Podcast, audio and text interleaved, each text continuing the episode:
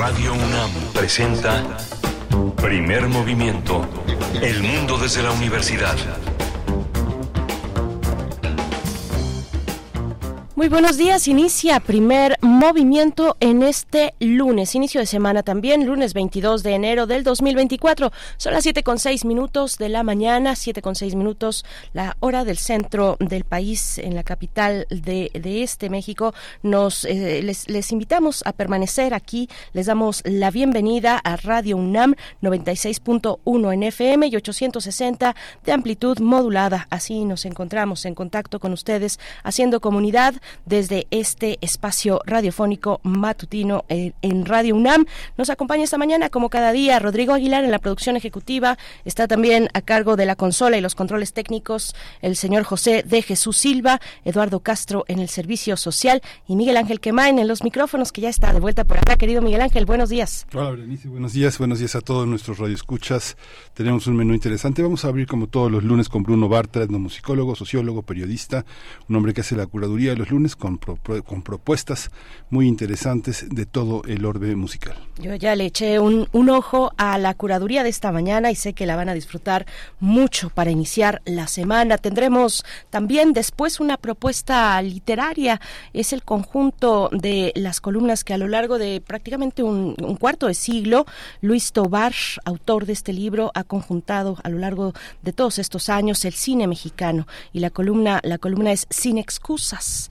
Dos es la segunda parte, la segunda entrega de este libro, Sin excusas, eh, que lleva el nombre de la columna que en estos 25 años Luis Tobar ha eh, sabido eh, pues tejer, tejer para ustedes, para pues observar y comentar sobre el cine mexicano, pues a través de las letras, el cine mexicano bajo la lupa, un, un nuevo libro de Luis Tobar que estaremos comentando con él para ustedes esta mañana.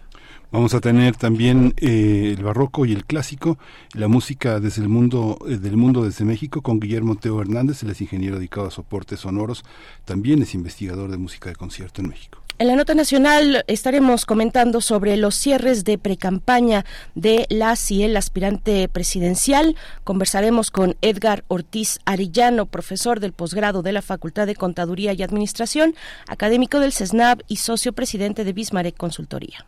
Vamos a tener también eh, en los cierres de precampaña de los aspirantes presidenciales con, eh, con Edgar Ortiz Arellano, pero además también el conflicto en Gaza y en otras latitudes, Yemen, Líbano, Irán, todo el orbe todo el orbe en conflicto.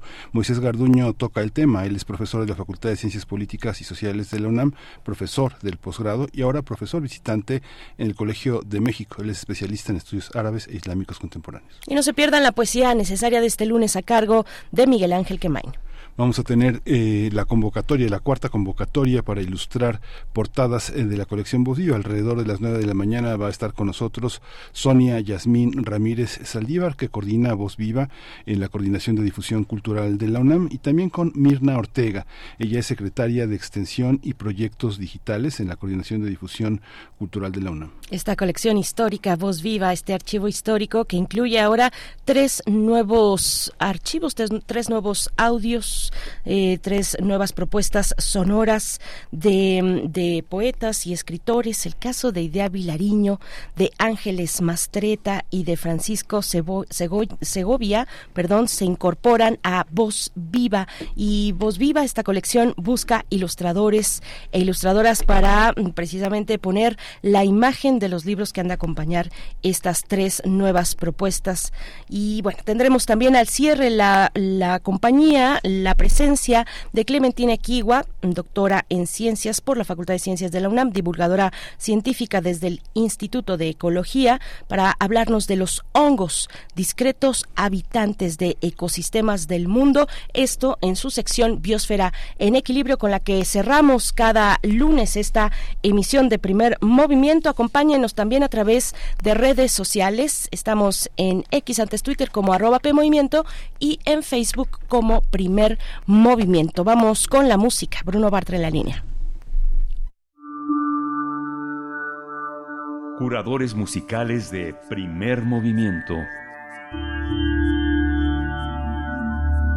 Muy buenos días, Bruno Bartra, bienvenido a Primer Movimiento como cada lunes. ¿Cómo estás? Hola, ¿qué tal, Berenice? Muy buenos días. Eh, Miguel Ángel, eh, pues, aquí ya listo para otro lunes de, de selecciones musicales. Gracias, Bruno. Adelante. Muchas gracias. Bruno. Te escuchamos. Sí, claro, pues bueno, ahora sí que, bueno, tras la triste muerte de José Agustín, eh, bueno, además de, revisar su obra sobre la contracultura y demás, eh, eh, estaba checando su, su libro de los grandes discos del rock de 1951 al 75 y me pareció que era bueno hacer una selección de, eh, de piezas musicales de algunos de los álbumes que él eligió para esa para ese libro.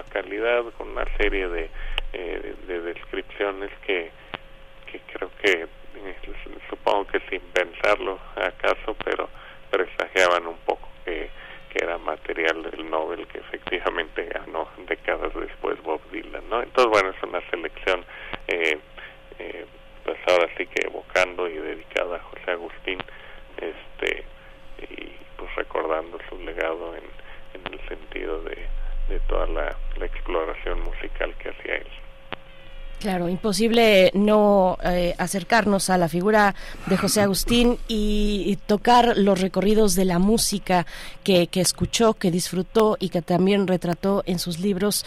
Muchas gracias, eh, Bruno Bartra. Te escuchamos a ti también en Código 21 Radio, en Un Mundo Nos Escucha los miércoles. Y bueno, excelente semana para ti. Sí, muchísimas gracias. Un, un abrazo, eh, Berenice, Miguel Ángel, y desde luego a todos. Gracias, querido Bruno Bartra. Hasta, hasta, pronto. Nos quedamos con esta propuesta musical inspirada en José Agustín. Vamos con Muddy Waters.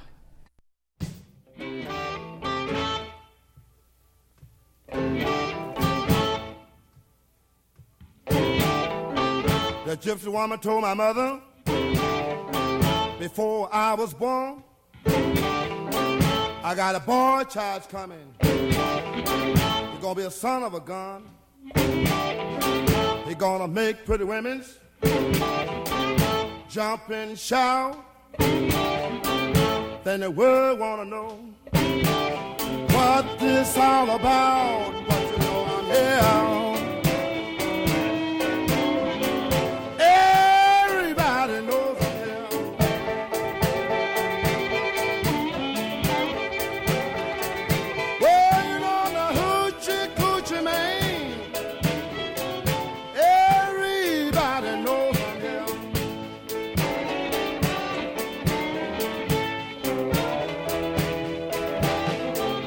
I got a black cat bone. I got a mojo too. I got the John the Conqueror. I'm gonna mess with you. I'm gonna make you girls lead me by my hand. Then the world will know the hoochie coochie man. But you know I'm here.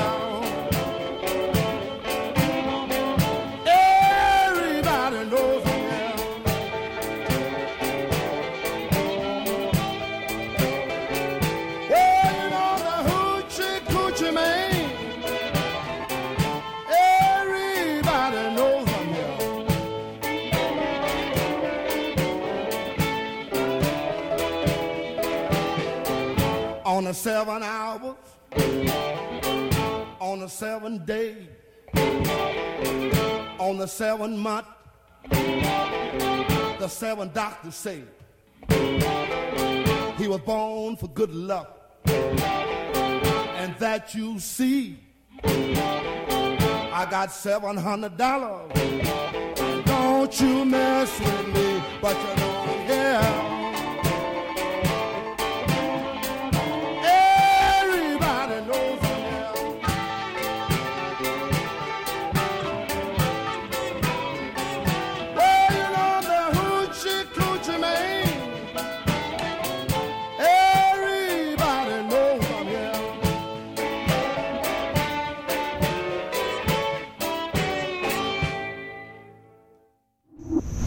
Primer movimiento.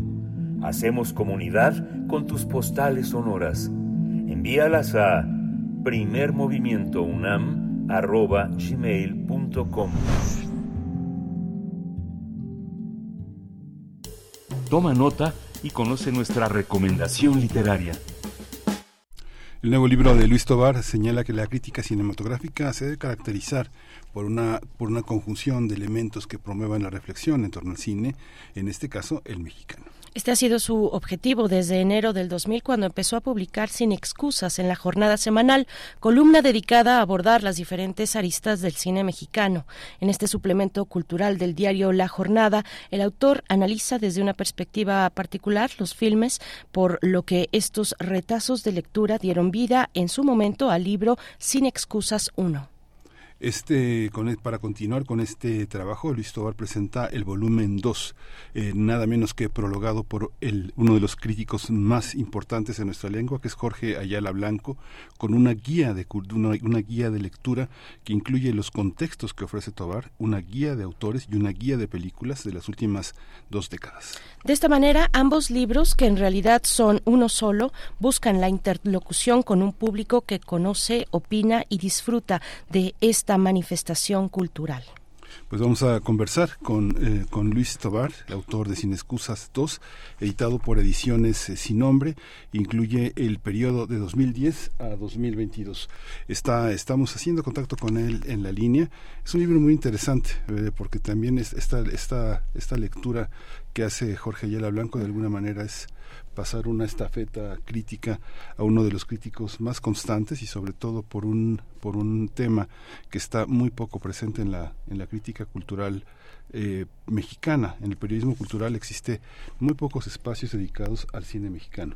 Lo perdimos cuando se, dejó, se dejó, dejó de hacerlo Leonardo García Sao Nelson Carro muchos críticos que que han dejado esos espacios que ahora ocupa pues el cine que deja que deja mucho dinero que es el cine que se premia en los Óscares. Sí, el prólogo que realiza Jorge Ayala Blanco, que es un prólogo, es un texto interesantísimo eh, por sí mismo, que nos habla de el lenguaje, nos habla también de la traducción de lo visual, es decir, el cine, a lo escrito, que es en este caso la columna de Luis Tobar, sin excusas, y que ahora se ve compilada en estos dos volúmenes. Estará presentándose el día de hoy en la Cineteca Nacional el volumen número 2. Y ya estamos en la línea con Luis Tobar. Gracias, muy buenos días, Luis Tobar. Bienvenido a Primer Movimiento. Ya nos estábamos adelantando un poquito sobre este segundo volumen de Sin Excusas. Buenos días, bienvenido. Gracias, al contrario, buenos días a todos. Hola Luis, buenos días. Estábamos comentando que eh, el prólogo de Jorge Ayala Blanco realmente es una guía de lectura no solo para este volumen, sino para el, trabajo que has hecho a lo largo de más de 20 años. Cuéntanos cómo, cómo está organizado esta visión en dos tomos obligadamente este, necesario que vayan juntos, ¿no?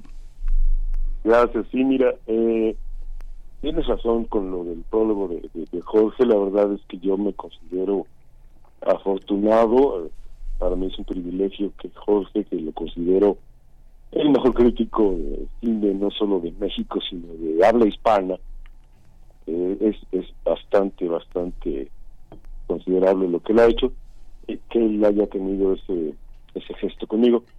Eh, los, los dos tomos precisamente tienen que ver con esta estructura que tú mencionas, Miguel Ángel. Está pensada la, la edición de ambos en el sentido de, de cubrir periodos, periodos muy largos, aproximadamente décadas, un poco más en el caso del segundo tomo, este, de cine mexicano, de, cine mexicano contemporáneo, comenzando a partir de 1999, que es cuando la, la columna llamada Igual, sin excusas, que, que publico en, la jornada semanal, este, lleva de publicarse, de, comenzó en el 99, entonces el, el primer tomo es del 99 al 2009, y el segundo, pues sí es de más porque se trataba pues, ya de acercarse al momento presente lo más posible y quedó de 2010 a 2022. Entonces, ese es el principio de la, de la estructura, el más sencillo en cuanto a la cronología, en dos tomos porque pues el, eh, el, el volumen hubiera sido gruesísimo si hubiera sido solo uno. Y ya dentro de los libros, eh, hay una organización temática que tiene que ver con varios tópicos y con varios asuntos eh, relativos o, afines o, incluso intrínsecos de, del fenómeno cinematográfico en México. ¿A qué me refiero? A la ley, por ejemplo, a la taquilla, a cuestiones de doblaje que alguna vez se han presentado, a la industria misma, a la distribución, la exhibición, etcétera. Y luego el otro apartado es llamado en la pantalla, es el que tiene que ver ya con la crítica específica de una película X determinada y que es la parte digamos más más grande de de los dos tomos en respectivos eh, porque son como un poco la aplicación de todo lo que se ha postulado en los otros eh, textos que no son una crítica de una película en sí. Ya me extendí. No, no te preocupes, Luis Tobar, está muy bien. Eh, en, en, ese momento, me voy a regresar un poco, en ese momento en el que revisas tus columnas, las ordenas, eh, piensas en su acomodo, eh, bueno, ese, ese ya es un proceso en sí mismo, ¿no? Un proceso seguramente que te hace reflexionar sobre cómo ha evolucionado el ejercicio de tu crítica cinematográfica. Háblanos de ello, ¿qué encontraste al momento de volver a estos textos? Mira, es, es muy curioso porque sí sucede sobre todo cuando ya ha pasado tanto tiempo, estamos hablando de textos de hace 24 años. Sí, un eh, cuarto de siglo. Sí, es un cuarto de siglo, entonces, para, para serte muy honesto, sí hubo un, elemento de asombro muy grande para mí. Eh, primero de darme cuenta de que ese es el tiempo que lleva este, este ejercicio de la, de la columna, ¿no? Y después ya eh, eh, en concreto, tú veías algunos textos para revisarlos en el sentido en que lo dijiste tú muy bien exactamente para eso y, con esa intención. Y no te, o sea, no te reconoces. De repente dices, yo escribí esto. De repente, felizmente, eh, podía suceder que dijeras, oye, esto no está tan mal, o sea, suena bien, o tiene pertinencia, o o hasta está simpático o, puede funcionar. Había esa esa sensación, te digo, de, de, sorpresa, de, de algo que sí salió de tu mano o, este, en algún momento, pero que ya no lo tenías realmente eh, en la cabeza y es como si se hubiera vuelto de, de todos, de cualquiera, de quien lo leyera. Y yo creo que eso es lo que mejor eh, le podría suceder a un autor, de lo que fuera, ¿no? Que tú mismo ya este, no digas, ah, esto es mío, no. Simple y sencillamente, ahí está, ¿no? Este, y ahora tú mismo también lo estás viendo como un lector más y le vas a dar una utilidad ahora, y le vas a dar un ordenamiento, y le vas a dar una nueva función. Es casi como resignificar algo que ya tenía de su un significado. Así lo veo. Eh, una cosa que eh, llama la atención también es que arranque de, la temporalidad, pero que arranques con el tema de la pandemia, prácticamente poniendo en orden la visión de una de más de una década, Luis. ¿Por qué, la, por qué la pandemia como una manera de entrar en materia? Pues sí, en el caso del segundo tomo, eso eso es lo que sucede. Y, este, y yo creo que, que este fenómeno de la pandemia desde la perspectiva del cine visto como fenómeno social, este, al, cine mismo, quiero decir, de colectividades.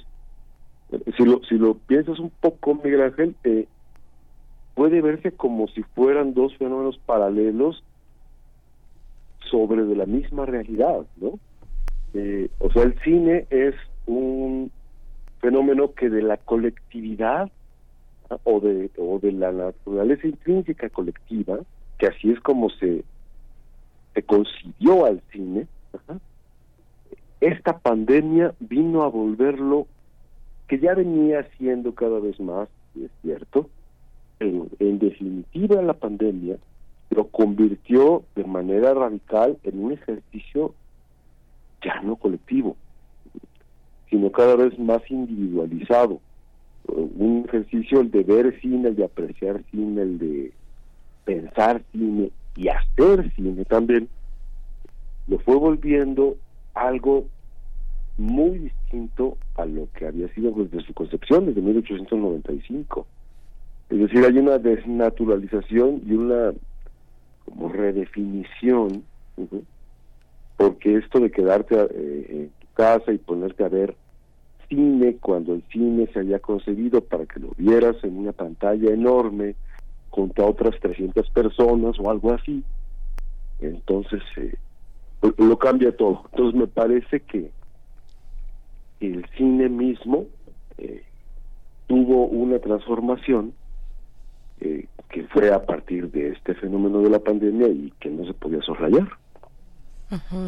Luis, Luis Tobar, abres, abres con la pandemia, es decir, estamos hablando de un segundo volumen que recorre un tramo de tiempo de 2010 a 2022, una docena de años, y decides iniciar con la pandemia. Inmediatamente después lo que viene es una serie de columnas que acuden a la memoria para rescatar a maestros del cine, maestras del cine, actrices también que han fallecido en los años recientes. Inicias con eh, Joskovich, pero bueno, la lista que, que, falleció en el año 2012, mm, eh, pero viene, bueno, después de ahí un, un, un momento de hacer memoria, de aparecimiento, de, van apareciendo distintos autores, eh, eh, desde guionistas, directores, actores, actrices, Gabriel Retes, Jaime Humberto Hermosillo, Isela Vega también, Felipe Casals, Javier Robles, la actriz Meche Carreño, en fin, haces esta este recorrido. Cuéntanos, háblanos, háblanos de ello, de esa, de, esa decisión, además de poner ahí estas, estos nombres a manera pues eh, de, de esquela que recientemente nos han nos han dejado.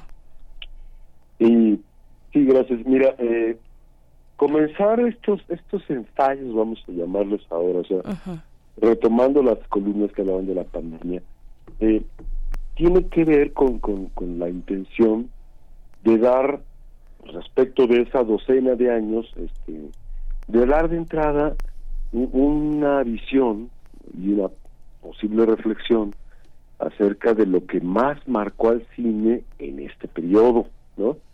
De la misma manera como en el tomo uno se hizo, y el asunto pues no era la pandemia, obviamente, sino que tenía que ver con la reglamentación del cine, por ejemplo, ¿no? Y la industria. En este caso fue, fue la pandemia, eso fue lo que sucedió más más determinante en este lapso, ¿no? Por un lado. Y por el otro, de estas personas que mencionas, a mí me parece importantísimo, voy a decir algo muy obvio, pero pero a veces las cosas obvias por, por serlos se soslayan. Este, que el cine es la gente que lo hace, no no un, haz de luz surgido de un aparato este, de un punto a otro, si es en una sala, ni una bola de, bits, este, o sea, de, un sistema binario que va por un cable o que va por una antena. Eh, el cine no es eso, no es no es la tecnología que lo hace ni es el, el, desarrollo industrial que lo difunda, sino que el cine es la gente que lo pensó y que lo realizó. Entonces, desde esa perspectiva yo siempre le, he dicho cineastas a, a las personas que preponderantemente se dedican al cine, no solo a un director. Me estoy refiriendo aquí en este caso pues, a Mech Carreño, a Isena Vega, a Alejandro Parodi, que también está por allí, este, o así, tanto, con tanto derecho para mí considerados cineastas como Casals, como Gabriel Retes, como los cineastas en el sentido de realizadores, ¿no? Entonces, hablar de ellos, de estos no son todos, naturalmente los que los que murieron en esta en esta época, pues, o en ese trayecto del tiempo del 99 para acá o del 2009 para acá, según el caso, pero sí me parecen gentes que del cine mexicano era insoslayable este mencionarlos, ¿no? Entonces, ahí están por esa razón. Y también la idea, Luis, de, de, esta, de esa cuestión que allá la señala de una manera muy puntual, que es el, el trabajo del lenguaje, que obliga a, a, adoptar eh, una, una postura ensayística muy precisa. En el caso de la ficción de largo aliento y en el caso del corto, son dos estrategias críticas que de alguna manera eh, colocan al ensayo y a la crítica de cine fuera de un ámbito estrictamente académico que pretende producir conocimiento. Es una, es una, es una puesta en escena no solo de las películas, sino de las miradas sobre las películas, ¿no? Sí, sí, mira, lo que, lo que menciona Jorge, de hecho a mí me, no solo me halaga, por supuesto, sino que ya más allá del gusto que me da lo que mencionaba hace rato, que, que, sea Jorge el que prologue este, este segundo volumen, es algo que tiene que ver con, con lo que yo también pienso, lo que menciona él, este, que es la escritura eh, de la crítica misma, la que si tiene un valor per se, un valor por sí misma, pues potencia o, o vuelve todavía más pertinente aquello que tú puedas decir. Es decir, para mí, ya, ya no me refiero a, lo que yo pienso de lo que dice Jorge, sino hablo de lo que yo también pienso por mi cuenta. Eh, aquello tiene que estar lo mejor escrito posible porque significará que está lo más bien pensado posible, lo, mejor reflexionado posible, eh, desde la postura en la que la crítica de cine se ve como, como un ejercicio de reflexión y una propuesta de lo mismo. Para mí, escribir crítica es proponerle al lector, vamos a pensar juntos un rato sobre esto llamado película, como un fenómeno global, no nada más de qué se trató, o si la foto fue bonita o esas cosas, sino, sino como quien pone una pieza pueda ser útil para esa reflexión. Y entonces la naturaleza de la escritura tiene que obedecer esa necesidad y volverse lo mejor posible. Ahora lo digo de regreso, ¿no? Entonces eh, hay una vocación de estilo, sí. Creo que Jorge en, en habla hispana es el mejor para eso. Me parece que eso lo, lo menciona precisamente porque él, digámoslo así, eh, en bonito, cogea del mismo pie que uno trata pues de que la escritura tenga, si se puede, algo de belleza, pero por lo menos tenga la eficiencia más alta que uno con sus herramientas pueda alcanzar. Te hace eh, halagos bien merecidos como aquel, eh, siguiendo con el lenguaje y con la traducción de lo visual a lo escrito, dice que no puede existir crítico de cine profesional sin la invención de un lenguaje propio eh, sin, sin, el ejercicio del neologismo, ¿no? Y ahí pone eh, y coloca la, la palabra o eh, el, todo lo que lo que puede significar aquello que es eh, mayakovskiano, hace hace uso de, de ese nombre, de ese peso. Voy a voy a volver a lo que comentaba Miguel, Miguel Ángel, dice no solo las películas, sino la mirada sobre las películas, tu mirada, Luis Tobar, sobre las películas. Pero yo he visto en otras entrevistas hablando de creo que del del volumen primero primero de, Sin Excusas, donde dices también que el crítico debe eh, permanecer con una, con una humildad, que, que una crítica de cine jamás debe ser más importante que aquello de lo que habla, es decir, el cine en sí mismo, cómo, cómo, cómo, cómo atravesar, cómo, cómo pensar, eh, sostener una columna por un cuarto de siglo con, con, esa, con esa mirada humilde frente a lo que se ve en la pantalla y frente a lo que se plasma también en un texto que finalmente sí que da oportunidad a, al público a tener, a tener lecturas, a compartirlas, a disentir. A ver, cuéntanos un poco de eso.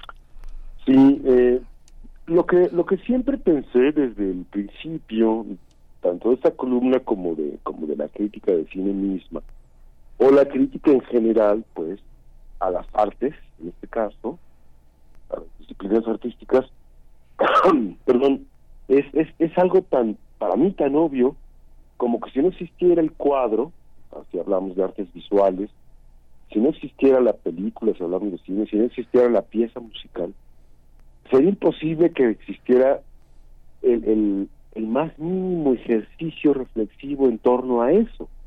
O sea, la crítica yo la veo como, puede ser, es un oficio, obviamente en sí mismo, creo que puede tener, si tiene dignidad y si tiene humildad, creo que puede tener incluso posibilidades de, de alcanzar eh, las formas de, de un arte por sí misma, pero siempre y cuando no se olvide ella de que, de que sería un arte deudor, un, arte, digamos, de segunda instancia, así lo siento yo. Entonces, creo que solo visualizándolo así, puedes tener eh, eso, lo que decía, la posibilidad de alcanzar eh, el ejercicio de un arte que habla de otro, que se debe a él y que está allí para servir, no sé cómo te diría, quizás como de intérprete, ¿no? O a lo mejor de amanuense mental, una cosa por el estilo, de amanuense eh, mental, eh, intelectual, emocional, a partir del que tú puedes contar con una herramienta más para acceder a ese arte llamado película en este caso, ¿sí? Y que tienes esa herramienta eh, que nació de esa película que es una cosa extra cinematográfica por completo, pero toda surge de aquello, ¿no? Entonces, eh, eso creo que es el punto de partida para generar lo otro que, que decíamos, ¿no? Este, que surgen los neologismos, porque estás pensando en cómo miras tú la película, cómo la miro yo, por ejemplo, yo la miro como un fenómeno mucho más eh, completo, más amplio, de más alcance, que nada más una cosa que se proyecta en una pantalla dos horas o X tiempo y se acabó. Para mí eso no es una película. Tiene, tiene extensiones hacia muchos otros puntos, tantos como temas, por ejemplo, haya, ¿no? Y eso pues es infinito, o más bien tratamientos de los temas, ¿no? Deja aparte el asunto formal este, y el asunto técnico, que también son materia de la crítica, pero ya tan solo con el temático y el conceptual tienes para, para rato. Ya nos estamos acercando al final, Luis, pero ¿qué hacer, qué hacer con, con las fobias? La, la, la toma de posición, y al menos donde se ha publicado la columna, que se trata de un suplemento fundamentalmente literario y cultural, eh, ¿cómo, ¿cómo hacerlo cuando digamos que toda la industria fílmica hay un momento en que hay una, hay una parte, una gran parte, que lloriquea un poco cuando se hace un trabajo crítico, ¿no? Nos, costó, nos costó tanto trabajo ir hasta allá, filmarla para que alguien diga que no fue interesante el producto.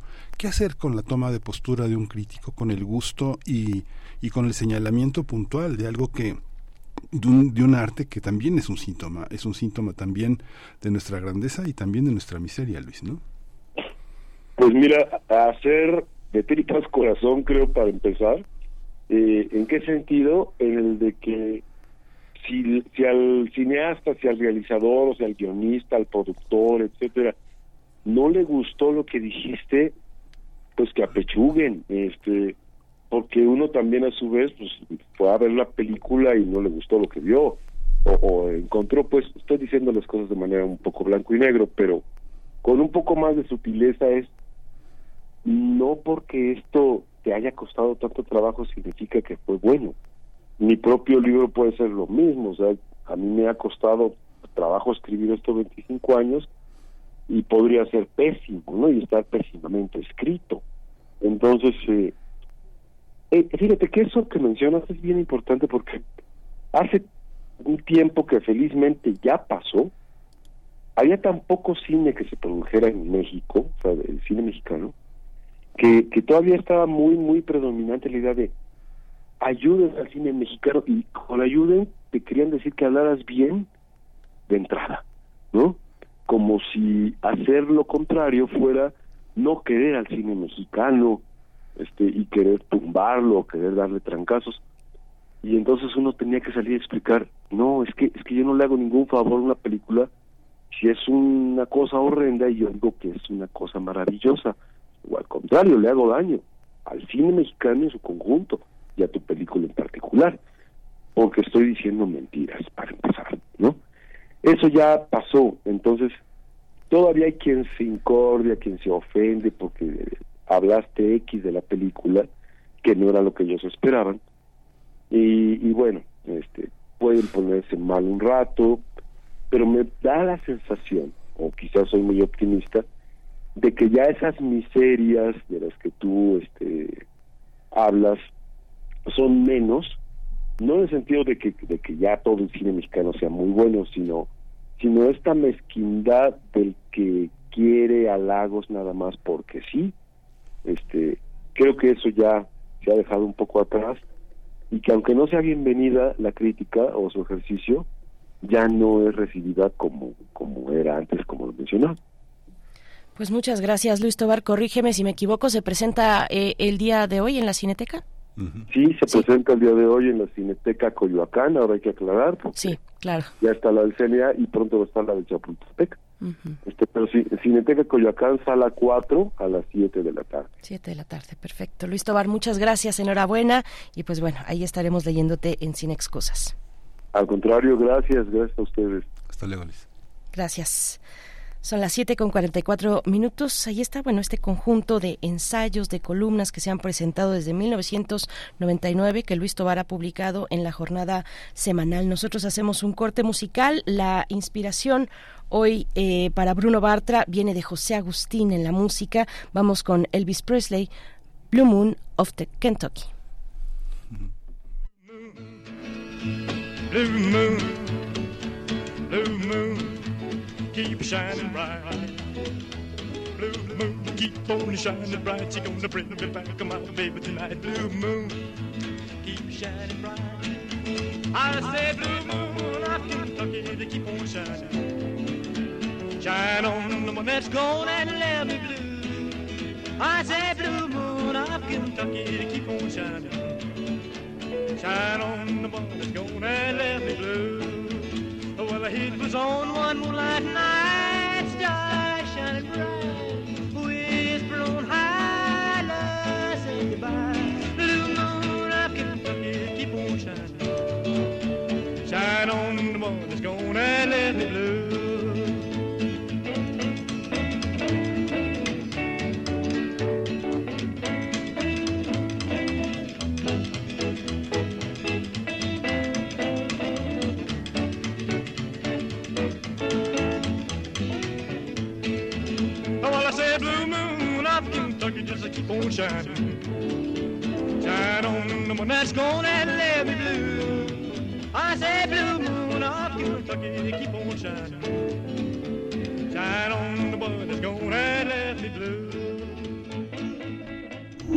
Primer movimiento.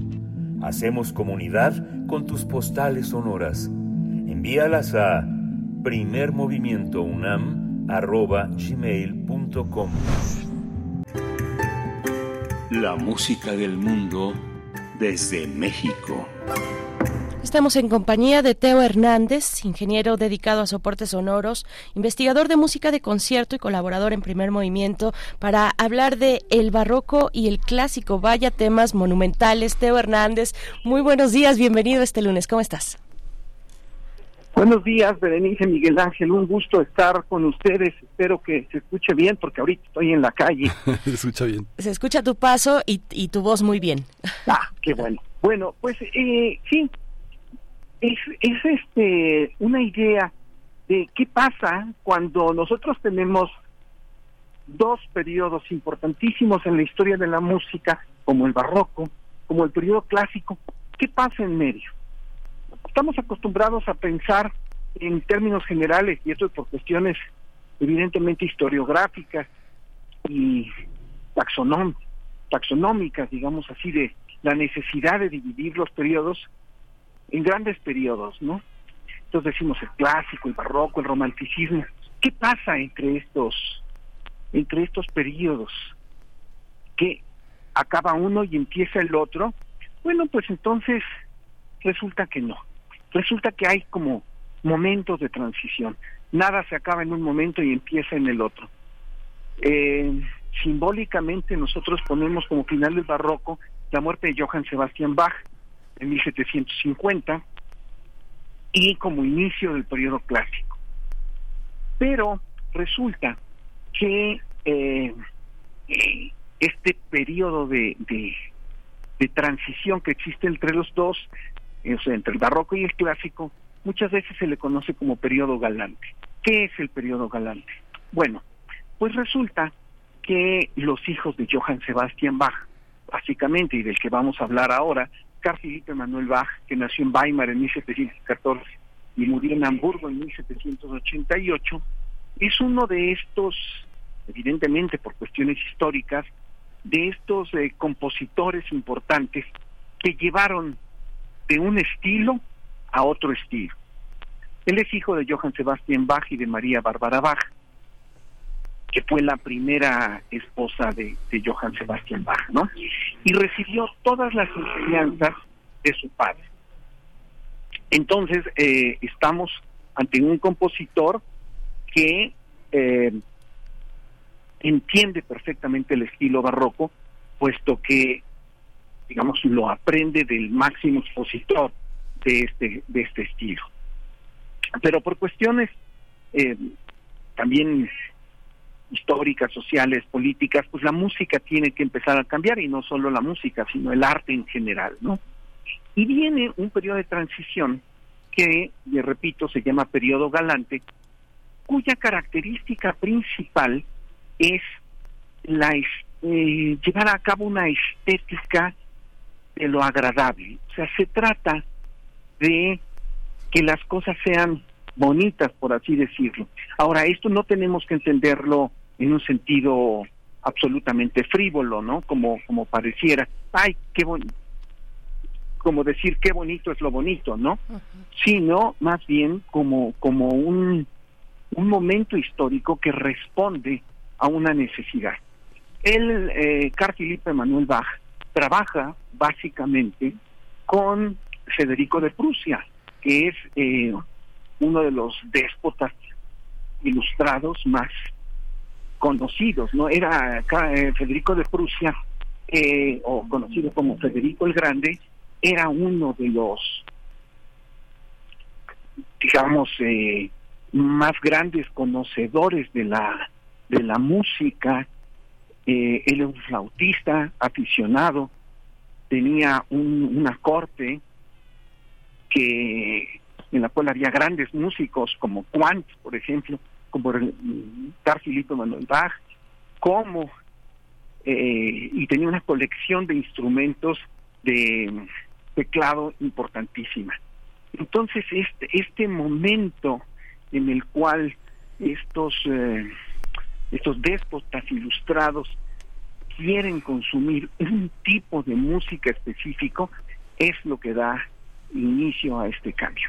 Lo que vamos a escuchar a continuación va a ser la primera sinfonía, bueno, la sinfonía número uno en re mayor eh, de Carl Filippo Manuel Bach, el Allegro di Molto. Es una sinfonía que no está estructurada como nosotros la, la conocemos ahora en cuatro movimientos, sino solamente tres, un poco pensando en, en los conciertos, en las formas barrocas, en las cuales el balance se daba por un movimiento rápido, un movimiento lento y otro movimiento rápido, ¿no? Una especie de simetría, aunque normalmente se le daba mayor peso musical al primer movimiento. Eh, la interpretación que vamos a escuchar es la de, de English Concert que dirige Andrew Manzi. Pues muchas gracias, Guillermo Hernández. Es muy, muy, muy interesante y muy impresionante todo este, todo este poder musical. Nos quedamos con eso y despedimos eh, la hora de primer movimiento. Vamos a la música y después al corte. Muchas gracias, Guillermo Hernández. Gracias a ustedes.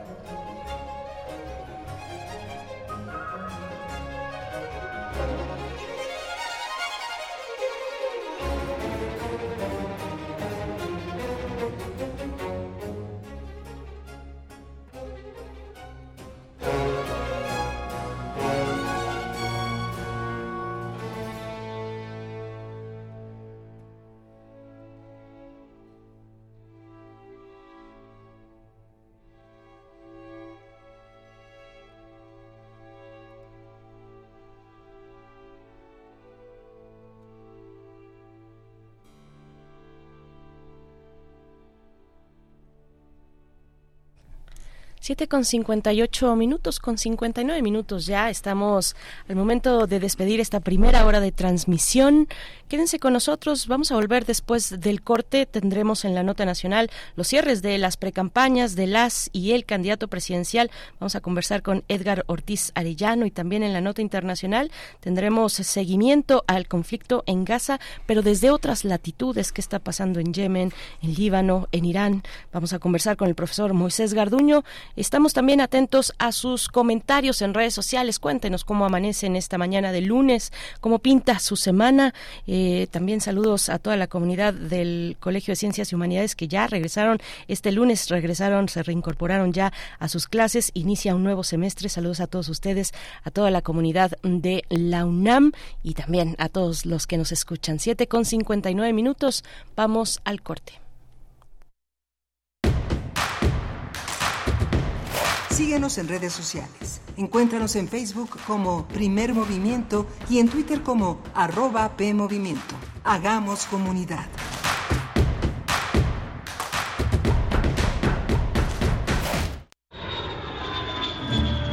...46 emisoras de 17 países de Europa, América y África. Esa es la red de Mundofonías música para descubrir el mundo. Todos los sábados a las 18 horas por el 96.1 de FM. Radio UNAM. Experiencia sonora. Con cada latido, las mentiras tiemblan. Con cada latido se acerca más la verdad. Con cada latido, los rencorosos tiemblan. Con cada latido, la incompetencia se va. Porque otro México es posible. Con seguridad, sin divisiones con igualdad. Con cada latido nos acercamos más a la victoria, porque somos millones los que queremos para México un gobierno de verdad. PRD. ¡Arráncate México!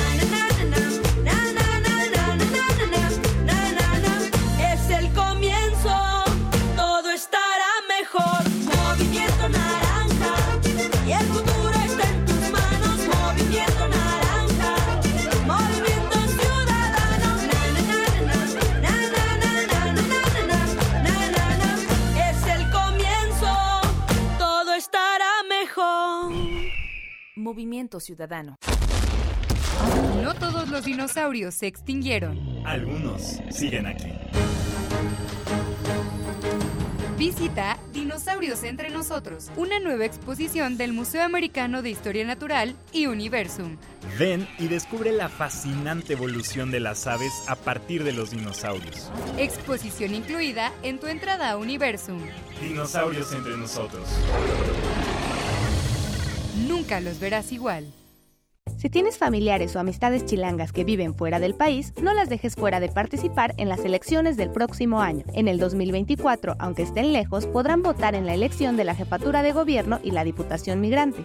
Solo deben inscribirse en la lista nominal de residentes en el extranjero para obtener su credencial para votar. Todo es por internet, sin filas y gratis, entrando a www.votoextranjero.ine.mx. Las elecciones son nuestras y de quienes viven fuera. Delate, Instituto Electoral Ciudad de México. Mi INE es mucho más que una credencial. Con mi INE participo, alzo la voz y decido con libertad sobre lo que quiero para mí, para mis amigas, para mis amigos, para mi familia. Nuestra generación busca respuestas y tiene mucho que aportarle a México. Si ya cumpliste 18 años o los cumples antes o el 2 de junio, tramita tu INE, infórmate, decide y vota. Tienes hasta el 22 de enero. En estas elecciones, con mi INE participo. INE.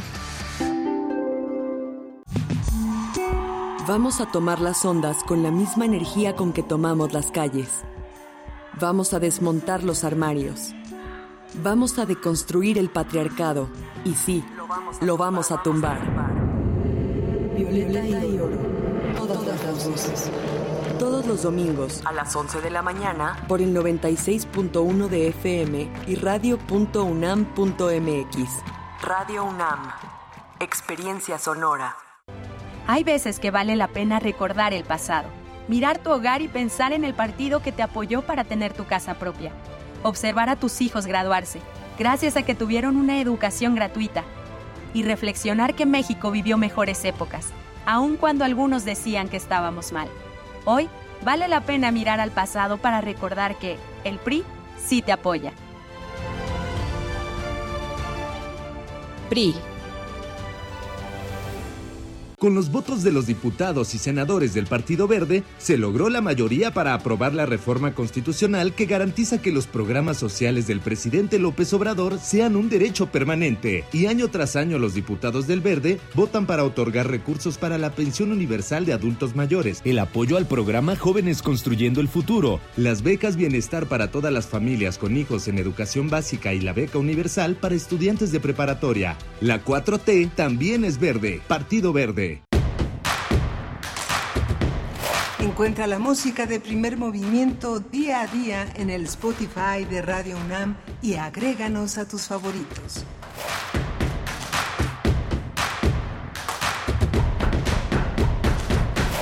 Hola, buenos días. Ya son las 8 de la mañana con 5 minutos de este lunes 22 de enero. Ya estamos en la semana previa al ingreso a las clases ya eh, presenciales. Eh, el próximo lunes, dentro de ocho días, estaremos ya en todo, todo lo que da con todos los cursos ya regulares. Estamos en primer movimiento en Radio UNAM, esto es Adolfo Prieto 133 en la Colonia del Valle, primer movimiento en Facebook, P Movimiento en Twitter o lo que queda de Twitter que es X. Está Rodrigo Aguilar al frente de la producción ejecutiva, hoy está eh, Jesús Silva al frente de, la, de los controles técnicos.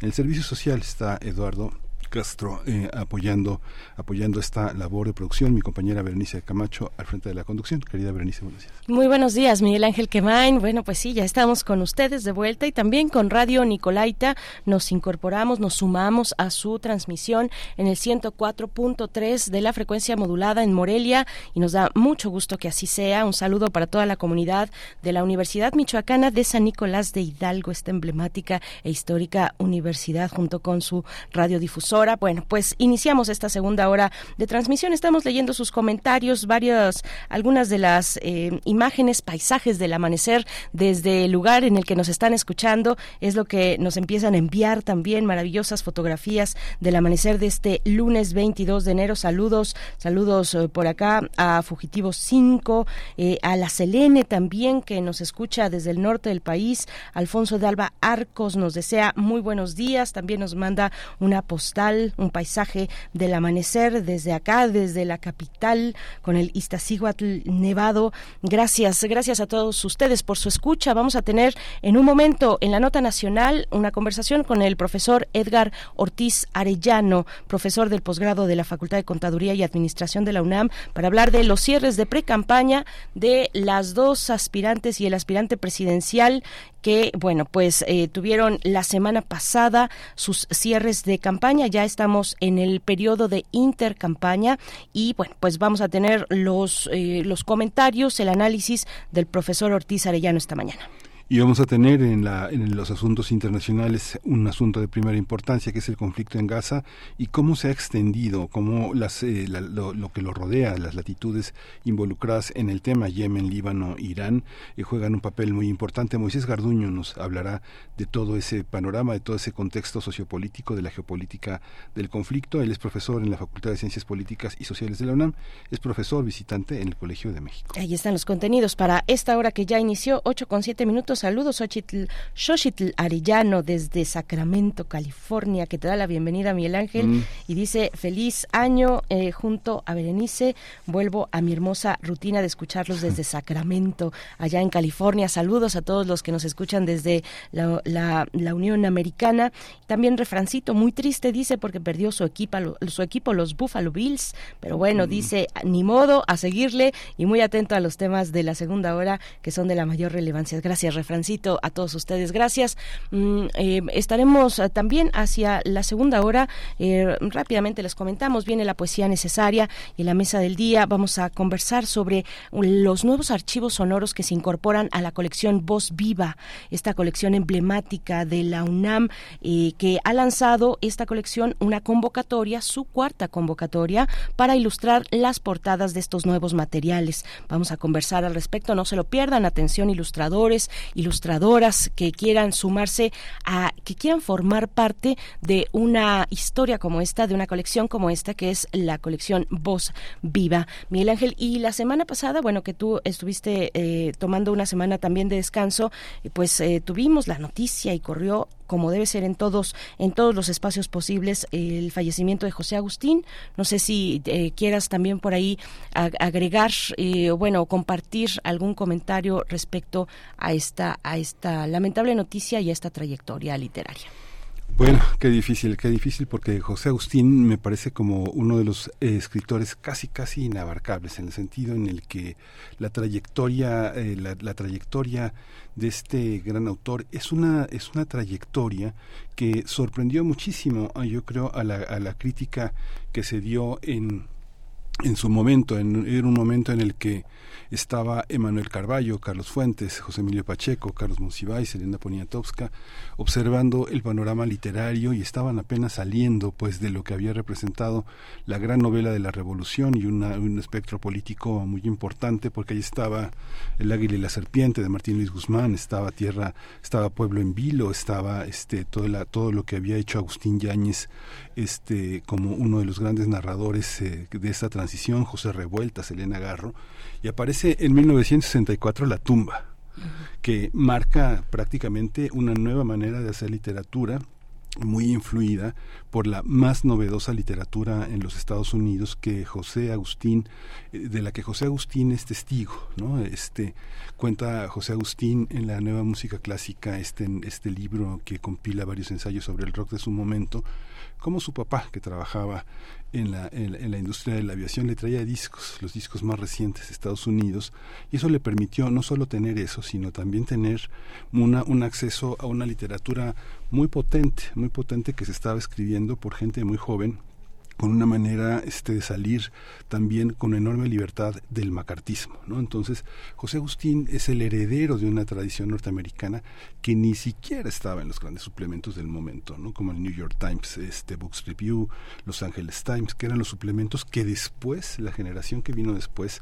que era Martin Amis, Julian Barnes, Kazu Ishiguro, toda esta estela de autores que renovaron pues la, la manera de reseñar esos libros, entraron a, a dar esta nueva entrada a la literatura, pero José Agustín espantó a Carlos Monsiváis, espantó a Pacheco, espantó a Margot Glantz, Margot Glantz el ensayo sobre la onda es una literatura espantada sobre lo que viene, ¿no? Es algo muy interesante. Si uno ve Si uno ve nada más para, poner un punto, el, el tomo 2 de Historia General de México, uno ve la configuración de la, de la, de la cultura mexicana y están espantados con la nueva con la onda. Piensan que no va a durar, no va a llegar más allá de los 60 y se va a extinguir. Es el lenguaje que no tiene que aportar muchísimo a la filosofía de la literatura de ese momento que está dominada por el espectro alemán, por el espectro francés y que es la alta literatura. José, José Agustín representaba para ellos de alguna manera la baja literatura, la, literatura de los chavos. ¿no? Esa, esa herencia de la que hablas, esa herencia eh, eh, eh, estadounidense puntualmente, se tiene tiene además bueno está está por un lado eso y por otro lado una cuestión bien que me parece muy interesante que es que la tumba se tallereó en el taller de literatura de escritura de Juan José Arreola, ¿no? Ahí es donde donde aterriza, donde empieza entonces a reflexionar, a reflexionarse, a pensarse todo ese eh, todo ese bagaje que iba recogiendo a través de los viajes eh, de los vuelos de su padre y que tuvo oportunidad de, de, tener en sus manos estos discos, estas revistas, estos libros, pero llega y aterriza, se, se, se tallerea la tumba en el taller de Juan José Arreola. Vamos a poner un punto suspensivo aquí, punto suspensivo y volvemos eh, después eh, con, con, más comentarios al respecto. Son las 8 con 12 minutos. La nota nacional está lista. Primer movimiento. Hacemos comunidad con tus postales sonoras. Envíalas a primermovimientounam.gmail.com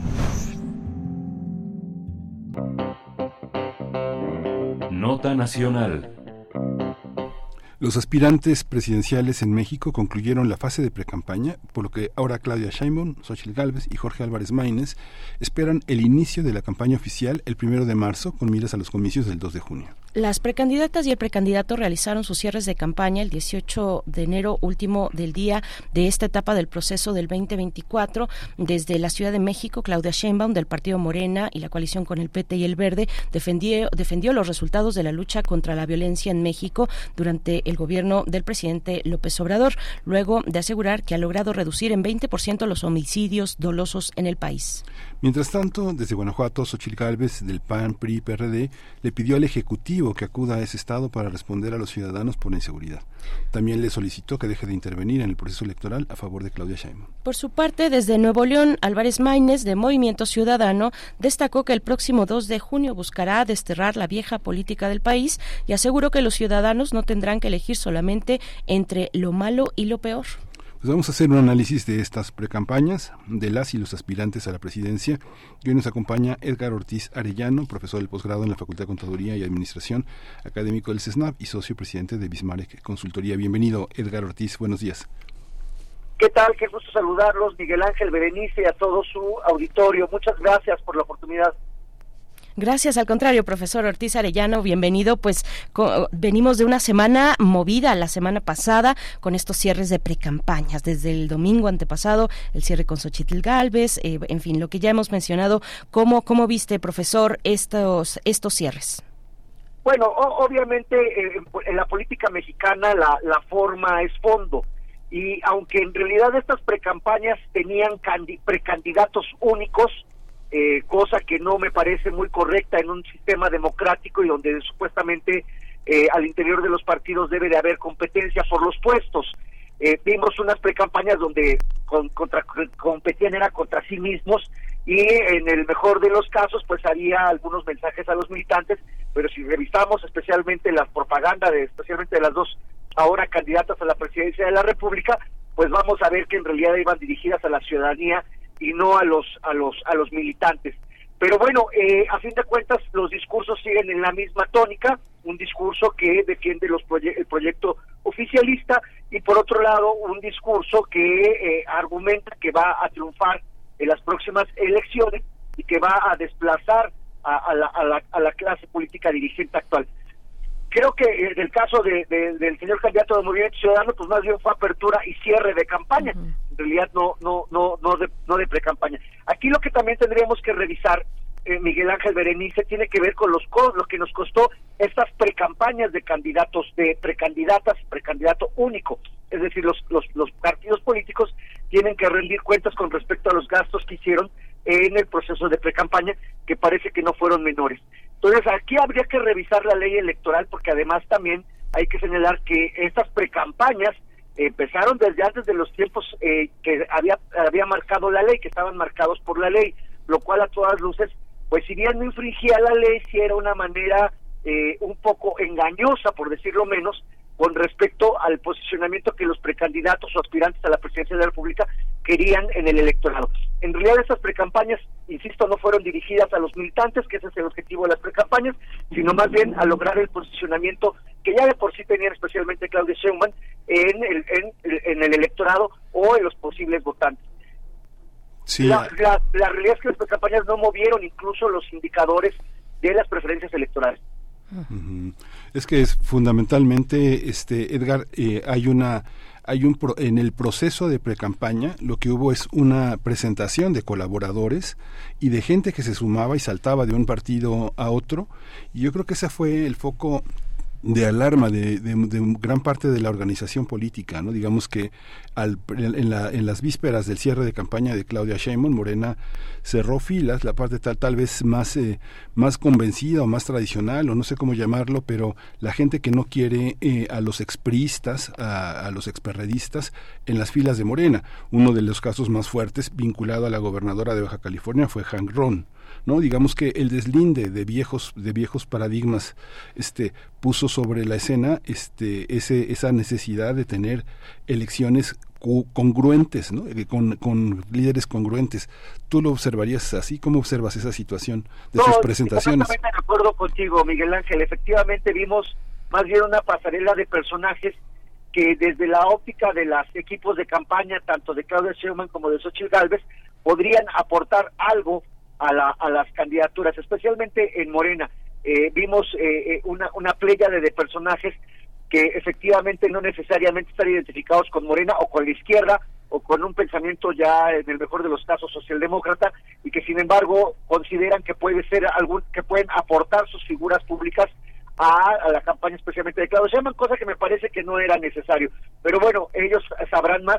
Y en el caso de Xochitl Gálvez, el- la misma situación, eh, personajes ya muy eh, muy vistos en la política mexicana, eh, que, que no necesariamente hacen aportación de votos, sino más bien son personajes mediáticos.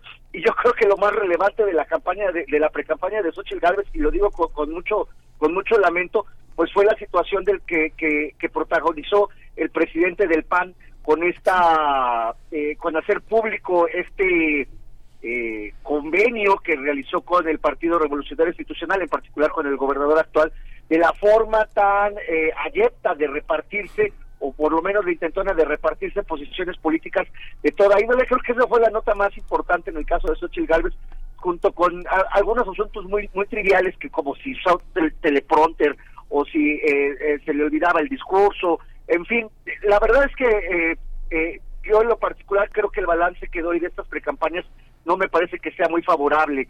Eh, creo que la democracia mexicana necesita más y tiene que ver más con propuestas y con y con eh, asuntos de profundidad de política pública que el país requiere y especialmente pues, insisto con este tema del gasto público que nos representó las las, las precampañas y también la forma en la que eh, el proceso y hablar los procesos electorales de manera constante en nuestro país parece que todo gira en torno de los procesos electorales y esto también provoca hartazgo puede provocar hartazgo en la ciudadanía Sí, profesor, ¿cómo, cómo viste la, la decisión de último momento esperada, pero que fue llegó ya al último momento de MC, de Movimiento Ciudadano, con la decisión de poner eh, como su precandidato presidencial a un político joven, como joven y además en comparación con, con las con las dos precandidatas, que las dos están muy cerca, entre 60 y 61 años, eh, llega Álvarez Maínez. ¿Cómo, ¿Cómo viste esta decisión de Movimiento Ciudadano? ¿Qué te dice? Bueno, más bien me parece que no, no, no tenía otra opción Movimiento Ciudadano. Creo que eh, Movimiento Ciudadano, en este afán de posicionarse electoralmente y pasar de ser un partido pequeño eh, a convertirse en un partido protagonista de la vida nacional, creo que cometieron una serie de errores importantes en términos jurídicos eh, y en tiempos de, de- en, en materia de tiempos electorales y de requisitos que deben de cumplir sus precandidatos. Eh, la verdad es que eh, me parece, obviamente, siempre es bienvenido que un joven, eh, que una mujer, que un adulto mayor participe en política. No me gustaría eh, decir que porque es más joven, o más bien no creo que porque sea más joven sea, sea más relevante su participación o porque incluso sea mayor o porque incluso sea mujer. Creo que deben de llegar eh, los mejores. Y bueno, eh, ellos hablan, eh, Movimiento Ciudadano habla mucho de este discurso de la vieja política, pero su ahora candidato a la presidencia de la República también tiene pasado político, especialmente en el PRI. Es decir, es un hombre joven, pero que ya tiene trayectoria o tenía trayectoria en otro partido que corresponde al revolucionario institucional. Eh, e insisto, me parece que no había otra opción para eh, eh, Movimiento Ciudadano y aquí el reto va a ser que efectivamente este candidato pueda posicionarse en el electorado a nivel nacional. Es, conocido en Nuevo León, conocido en Zacatecas, pero no conocido a nivel nacional. Y esto podría afectar incluso en la eh, en que este partido pudiese alcanzar el 3% que la ley le pide para mantener su registro. Se oye muy fácil este tema de alcanzar el 3%, pero la verdad es que en un sistema de mayoría relativa como el nuestro, eh, eh, con la división territorial que tiene en términos electorales, es muy difícil que los partidos pequeños o los partidos de nueva creación eh, logren logren eh, alcanzar con facilidad el 3%. El único partido que en los últimos tiempos ha logrado eso de nueva creación, pues precisamente es Morena. Y allá afuera prácticamente ninguno de los partidos eh, nuevos logra eh, el 3%. Y en el caso de Movimiento Ciudadano, es un partido que tiene focalizado su electorado, en particular en Nuevo León y eh, Jalisco. Pero esto no significa necesariamente que pueda lograr una presencia nacional significativa que a su vez eh, se traduzca, porque esto es importante en nuestro sistema electoral, los votos se traducen en dos cosas, en financiamiento público y en representación en el Congreso de la Unión a partir de que tienen el 3%. Entonces, ahí creo que ese va a ser el, reto más relevante de Movimiento Ciudadano, la- la- las posibilidades de alcanzar el triunfo eh, electoral, eh, la presidencia de la República, pues son prácticamente nulas. Eh, Claudia Sheinbaum lleva una ventaja abrumadora, no hay ninguna eh, tendencia estadística, empírica, que nos diga que esta tendencia, que esta, que este trayectoria que lleva Claudia Sheinbaum vaya a cambiar, eh, ni por parte de Xochitl Gálvez ni por parte de Movimiento Ciudadano. En todo caso, Movimiento Ciudadano podría abonar en favor de Morena y quitarle eh, eh, eh, algunos algunos votos a eh, esta esta coalición opositora. Entonces, eh, que, que sea un hombre joven, que bueno, bienvenido, como si, como también sería bienvenido que fuese mujer, que fuese adulto mayor, que fuese de algún grupo vulnerable, que se encuentre en situación de vulnerabilidad. Eh, obviamente siempre genera entusiasmo y también es clara la estrategia del Movimiento Ciudadano que quiere dirigirse a un sector de votantes muy particular que tiene que ver con la gente joven, los jóvenes que no que no necesariamente están interesados en política, que no se ven representados por los partidos tradicionales y que ellos eh, eh, eh, eh, pretenden hacer esta representación. De hecho, eso nos está indicando que van a seguir la misma estrategia que va que ha utilizado el señor gobernador de Nuevo León, que es eh, mucha presencia en redes sociales, eh, en particular Instagram, eh, TikTok, eh, Facebook, que son las que normalmente los jóvenes revisan y que obviamente él y su esposa tienen eh, millones de seguidores en esas redes y probablemente sigan esta estrategia de campaña, esta estrategia para hacer una campaña eh, que beneficie a candidato del Movimiento Ciudadano, pero insisto, eso no necesariamente eh, podría abonar a Movimiento Ciudadano. Creo que hubo una serie de errores graves y, y- división al interior del Movimiento Ciudadano eh, eh, y creo que pareciera que les ganó la, la, ambición y, y- en algunos casos eh, la, soberbia en términos de, cosas tan elementales como los tiempos que marcaba la ley para la elección de candidatos eh, le- les falló les falló sobremanera y más a un político tan experimentado como, como Dante Delgado. Esa impronta, Edgar, de los candidatos o precandidatos sobre los eh, sobre lo que los partidos tienen para otras candidaturas, cómo cómo observarlo, pensando en la ciudad, el impacto que tiene Claudia Sheinbaum sobre Clara Brugada, sobre este los candidatos de Morena que van a estar presentes en las elecciones del 2 de junio y los que tiene el caso del equipo que pues que ha conformado esta oposición tripartita que encabeza Xochitl Gálvez, esta, esta, este cierre permite vislumbrar, perfilar hacia dónde va la- el, el resto de la elección, porque de- digamos que algo que ha dicho López Obrador todo el tiempo en, su, en la campaña que él lleva también es este vamos por todo, ¿no? Queremos todo, denos todo para poder transformar. Bueno, eh, de manera oficial los partidos políticos hacen sus procesos internos para la selección de sus candidatos al Congreso de la Unión, en particular de senadores y diputados, que creo que es lo que lo más relevante a, a nivel federal y obviamente en el caso de como es una elección concurrente tenemos 31 estados que van a tener elecciones de, eh, eh, eh, de Congreso local, otros nueve van a tener elección a gobernadores y prácticamente más de 2.000 municipios van a tener elecciones eh, para eh, renovar sus cabildos.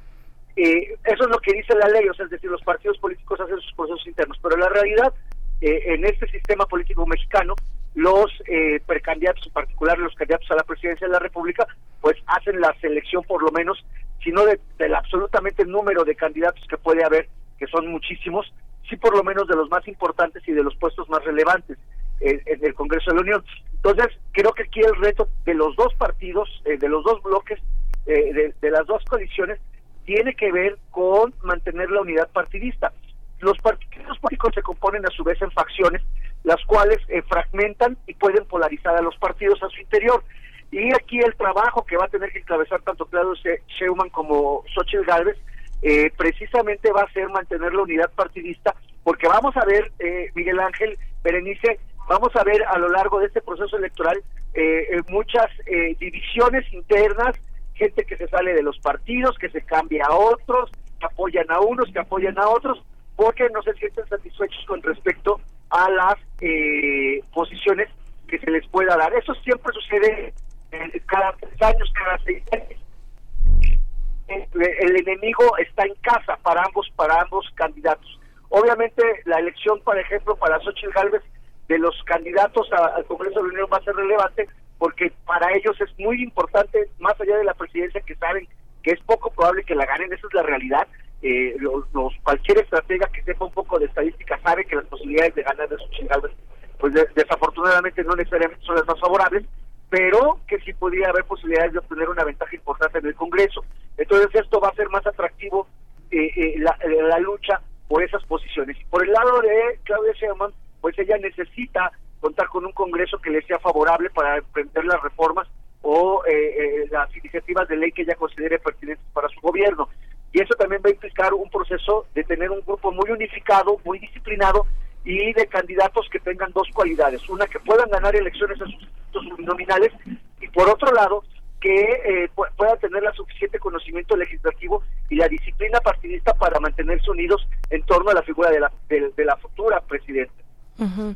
Profesor, hablando de unidad, unidad partidista, ¿cómo viste eh, la presencia de Marcelo Ebrard el día del cierre de la precampaña de Claudia Sheinbaum, el jueves pasado en el Monumento a la Revolución? La presencia de Marcelo Ebrard ese día y la ausencia de Marcelo Ebrard el día de ayer, que fue la cuarta sesión ordinaria del Consejo Nacional de Morena, ahí en el, en el World Trade Center en la Ciudad de México, en que pues la, la, la coalición, ¿no? Sigamos haciendo historia, declaró formalmente a la doctora Claudia Sheinbaum como candidata a la presidencia, co- como, su candidata a la presidencia de la República a través de los vo- votos de consejeros nacionales de, del partido. A ella, ella ahí tomó protesta y eh, bueno, no, eh, el, el ausente fue Marcelo Ebrard eh, precisamente y, le preguntaron unos co- colegas periodistas de, de Astillero Informa, le preguntaron a Citlali Hernández, la secretaria general del partido, que si se le envió invitación, dijo que sí, pero que él no había podido asistir. ¿Cómo ves esta figura, hablando de unidad partidista? Vol- volvemos a, lo, a lo mismo que comentábamos hace rato, Berenice, me parece muy acertado. Eh, la, forma es fondo en, política mexicana y creo que Marcelo Ebrard está mandando señales de que efectivamente está alineado a la campaña de Claudia Sheinbaum y obviamente a este proceso de, de unidad en el cual obviamente él espera que a sus eh, seguidores les toquen posiciones políticas pero por otro lado manda la señal de que no necesariamente está de acuerdo con la dirigencia de Morena o como o con la forma en la que se comportó Morena. Hay que, hay que señalar que una cosa es la estructura de la campaña de la de la candidata a la presidencia y otra cosa es la estructura partidista. Eh, eh, eh, normalmente, aunque aunque la lógica nos diría que están unidas, la realidad es que en la práctica están separadas, es decir, la candidata mueve sus propias estructuras por un lado y el partido eh, con sus estructuras burocráticas se mueve por otro lado. Y obviamente tratan de lograr coincidencias, aunque no necesariamente es así. Marcelo Ebrard es un político con una gran resiliencia, con una gran resiliencia y capacidad de adaptación y que sabe de los tiempos y de las circunstancias. Me parece que efectivamente está señalando de que él está integrado, está sumado al esfuerzo de Claudio Sheinbaum, pero no necesariamente eso significa que está de acuerdo con todo lo que el partido esté decidiendo, apoyando, o que incluso está esperando la, la oportunidad, dependiendo de cómo salgan las candidaturas, que, insisto, eso va a ser muy importante. Eh, eh, hay- tenemos que fijarnos obviamente en las propuestas de, la, de las candidatas a, a la presidencia de la República, pero hay que esperar cómo vienen estas listas de candidatos, tanto de mayoría relativa, pero especialmente de representación proporcional, porque es ahí donde los candidatos colocan a los compromisos políticos, a sus cercanos, eh, a, personas de interés para ellos en, la- en las listas de representación proporcional. Y obviamente Marcelo Ebrard está esperando que en esa representación proporcional le toquen importantes posiciones a sus seguidores y o, la promesa de puestos públicos eh, una vez que Claudia Sheinbaum, si es que así el caso, arribe a la presidencia. Eh, creo que creo que está en una posición de, ambigüedad y de, de sí de suma, pero no no de, de suma ciega o incondicional como podría ser con otro tipo de políticos. Creo que él está también esperando esos tiempos de ver cómo va, va si Claudia Sheinbaum va a cumplir, yo supongo, los acuerdos que hayan realizado para eh, mantener la unidad partidista. Qué interesante. Bueno, ya nos acercamos al final, Edgar, pero finalmente esto que contesto que señalas como este este esta este cobijo que los eh, los de mayoría relativa y los de mayoría absoluta van a tener en esta elección es importante. Mucha gente observa el desarrollo de estos acontecimientos a la luz del cardenismo. Sin embargo, yo creo que quien quede va a tener que celebrar los eh, primeros 100 años del Banco de México que se fundó en 1925 y que fue un elemento decisivo para formar, consolidar el Estado mexicano en cuanto a su infraestructura, este, no solo monetaria, no solo en la impresión, sino en la definición de una política fiscal y, económica. ¿Cómo, cómo entender esta, este, este avance que dice el presidente y la oposición dice no, no, va, no, no lo va a tener el de terminar con los organismos autónomos? Sabemos que no solamente se trata de un decreto, sino que a esos organismos se les paraliza no, no recibiéndoles oficios, paralizando sus actuaciones, eh, este, alargando la- las emisiones presupuestales para ellos, en fin, en fin, es una, es una, es una parte muy importante en la consolidación de algo que se perfila, no sé, si este, logramos ver en 2060 cómo, qué fue lo que pasó hoy, vamos a ver cómo se organizó un partido, se organizó un banco, se organizó un sistema del Estado que tiene, que ya no tiene mucho que ver con lo que pensó Calles, con lo que se pensó en la Constitución y con lo que estamos pensando hoy en las cámaras, ¿no? ¿O ¿Cómo lo observas, Edgar? Ok, eh, yo, yo bueno, com- completamente de acuerdo contigo. Eh, Nada más hay que señalar que eh, pareciera que los últimos, la discusión política ha metido a los organismos autónomos en una misma bolsa como si todos fueran iguales. Y cada organismo autónomo tiene una función muy particular y específica y fueron creados precisamente para que estos se convirtieran en órganos eminentemente de carácter técnico con respecto a las decisiones políticas, de ahí su autonomía, es decir, la, la autonomía se creó para, precisamente para que el poder eh, presidencial se le restara, se le restara presencia y eh, eh, eh, hubiese eh, el criterio de eh, decisión de carácter técnica, de política pública en función de una decisión técnica y no de una, de una decisión de carácter político. En las democracias los organismos autónomos eh, son algo muy común y muy importante. Creo que el asunto, y que creo que es lo que percibió el presidente en su momento, fue que había excesos por parte de estos organismos autónomos en cuanto precisamente su autonomía. Una cosa es que sean autónomos y otra cosa es que no se sumen a un proyecto nacional o que simplemente nada más a partir de criterios eh, eh, eh, eh, eminentemente técnico-administrativos pudiesen decidir el desarrollo nacional. Y efectivamente había excesos en cuanto a gasto, en cuanto a opacidad, y que si bien son autónomos tenían que ser estos auditables, revisables y sobre todo que no fuesen numerosos. O sea, es decir, pareciera que ser un organismo autónomo significa que eran organismos onerosos. Eh, eh, es sabido que, que eh, eh, en el argot de la burocracia eh, trabajar en un organismo autónomo significaba que iba a ganar un sueldo muy por encima de lo que la administración pública centralizada eh, eh, gana, o sea, un servidor público de administración pública centralizada gana mucho menos que un servidor público de organismos autónomos. Y además había esta percepción de que los organismos autónomos pues no tenían que rendir cuentas más que al Congreso en el mejor de los casos. Eh, eso se tiene que regular. Eh, en el caso eh, muy particular del Banco de México, que fue fundado precisamente en el gobierno del presidente Calles y en esta función de crear instituciones, había la, el interés de que, eh, de que este banco, hasta los años 80, se convirtiera en un organismo autónomo para que se pudiese definir la política monetaria del país sin intervención de política por los excesos que sucedieron en los años 70 y principios de los 80. Eh, entonces esta idea, por ejemplo, del Banco de México completamente autónomo, eh, eh, sirvió como argumento para crear un, un sinnúmero de organismos autónomos. Eh, obviamente las propuestas del presidente, en el caso de los organismos autónomos que están considerados en la Constitución, no van a no van a pasar porque no tienen la mayoría calificada. Creo que aquí lo que tendría que hacerse es una revisión con mucha mayor complejidad de cuánto nos cuestan estos organismos autónomos y cuál es lo, es lo que aportan al desarrollo nacional y sobre todo que sus funciones aunque son de carácter eminentemente técnicas, tengan estas que sumarse y proyectarse hacia un proceso complejo de desarrollo nacional. Es decir, eh, eh, no puede ser que el país vaya en una línea hacia sus objetivos nacionales y por otro lado los organismos autónomos estén en completa opacidad o simplemente se dediquen a, a emitir eh, resoluciones que en realidad no necesariamente aportan algo relevante al país.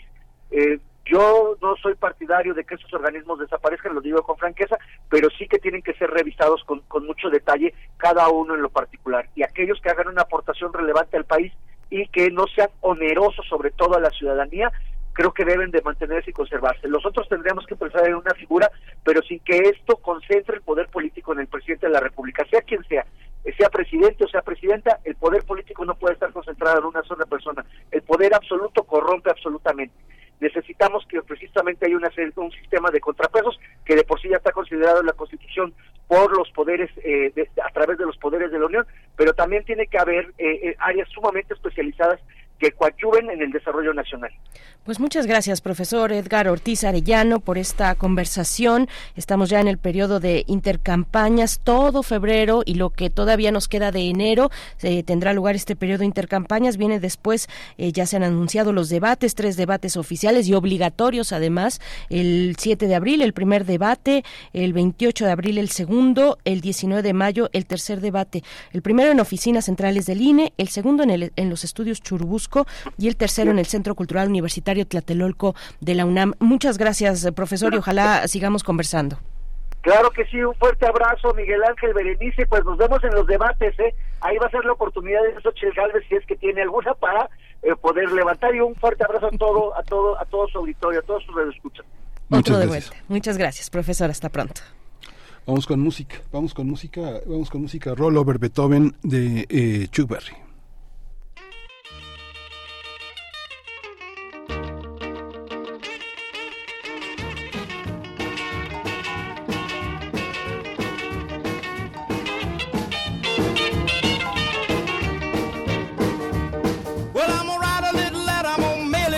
Local DJ. Yeah, it's a jumping little record I want my jockey to play. Roll over Beethoven, I gotta hear it again today. You know my temperature rising, the jukebox blowing a fuse. My heart beating rhythm and my soul keep a singing the blues. I roll over Beethoven, tell Tchaikovsky the news. Got rockin' pneumonia. I need a shot of rhythm and blues. I caught the rolling arthritis sitting down at a rhythm review. I roll over Beethoven, they're rocking in two by two. Well, if you feel it and like it, go get your lover, then reel and rock it. Roll it over, then move on up. Just a try for further, then reel and rock with. Run another roll over Beethoven. Dig these rhythm and blues.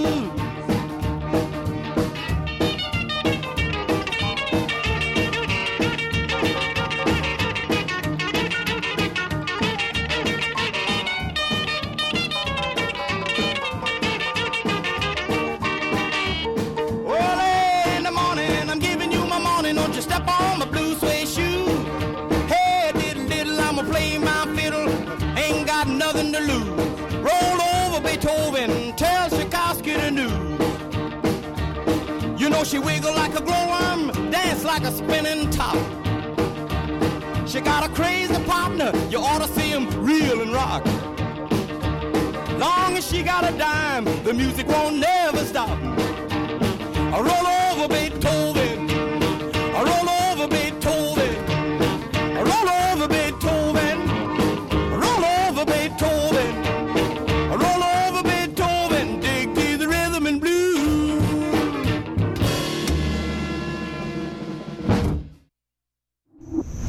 Primer movimiento.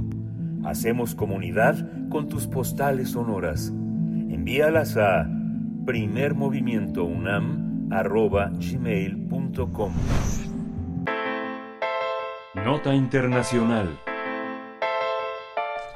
A más de 100 días de iniciar el conflicto entre las fuerzas milicianas de Hamas y el ejército de Israel, ha llegado a uno de los puntos más álgidos tras el embate externo entre Pakistán e Irán, eh, país que estaba involucrado en el conflicto debido a su cercanía con los hutíes de Yemen y con Hezbollah en el Líbano, grupos que a su vez han desafiado a Israel y a sus aliados. Este conflicto ha provocado una reacción regional debido a los ataques a las flotas que se dirigen a Israel a través del Mar Rojo por parte de los rebeldes hutíes hasta los bombardeos eh, iraníes en Irak y Pakistán. Estos hechos confirman que las hostilidades en el Medio Oriente parecen incrementarse al grado de que los temores de la comunidad internacional sobre una escalada en la región son una realidad cada vez más cercana. Se debe considerar que el grupo chiita libanés Hezbollah ha sido intensificado, ha intensificado su campaña contra Israel usando su arsenal militar para entrar en confrontación directa con el gobierno de Benjamín Netanyahu. En tanto, los rebeldes yemeníes realizan múltiples secuestros y ataques a numerosas embarcaciones de Israel y sus aliados que transitan por el Mar Rojo. En respuesta, Estados Unidos e Inglaterra han, escalado estas dos naciones sus hostilidades con bombardeos directos sobre territorio yemení. A su vez, Irán ha sido contundente al expresar su apoyo a Hamas, con quien se presume tiene vínculos económicos y armamentísticos, y aunque trata de no tener una presencia directa, bajo la excusa de atacar bases del grupo terrorista Jaish al Alt, eh, Irán bombardeó la zona fronteriza provocando la muerte de dos menores, por lo que esta acción es entendida como un intento por demostrar su músculo militar a los grupos hostiles a su régimen. Pues vamos a hacer un análisis del conflicto en Medio Oriente y la participación de países como Yemen, Líbano e Irán. Y este día nos acompaña Moisés Garduño, profesor de la Facultad de Ciencias Políticas y Sociales de la UNAM, profesor visitante en el Colegio de México. Bienvenido, Moisés Garduño. Buenos días. Buenos días, Miguel Ángel Berenice. Un gusto saludarles y saludar a la audiencia. Gracias, profesor. Al contrario, gracias por aceptar esta conversación. Damos seguimiento, pero desde otros, desde, desde otras latitudes, finalmente todas concentradas en, en lo que llamamos aquí eh, Medio Oriente. Pero eh, ¿cómo, ¿cómo estás viendo, eh, profesor Garduño, eh, ante qué estamos? Bueno, siento que estamos ante una, una, una escalada, pero una escalada limitada en consecuencia de lo que ha venido ocurriendo en Gaza.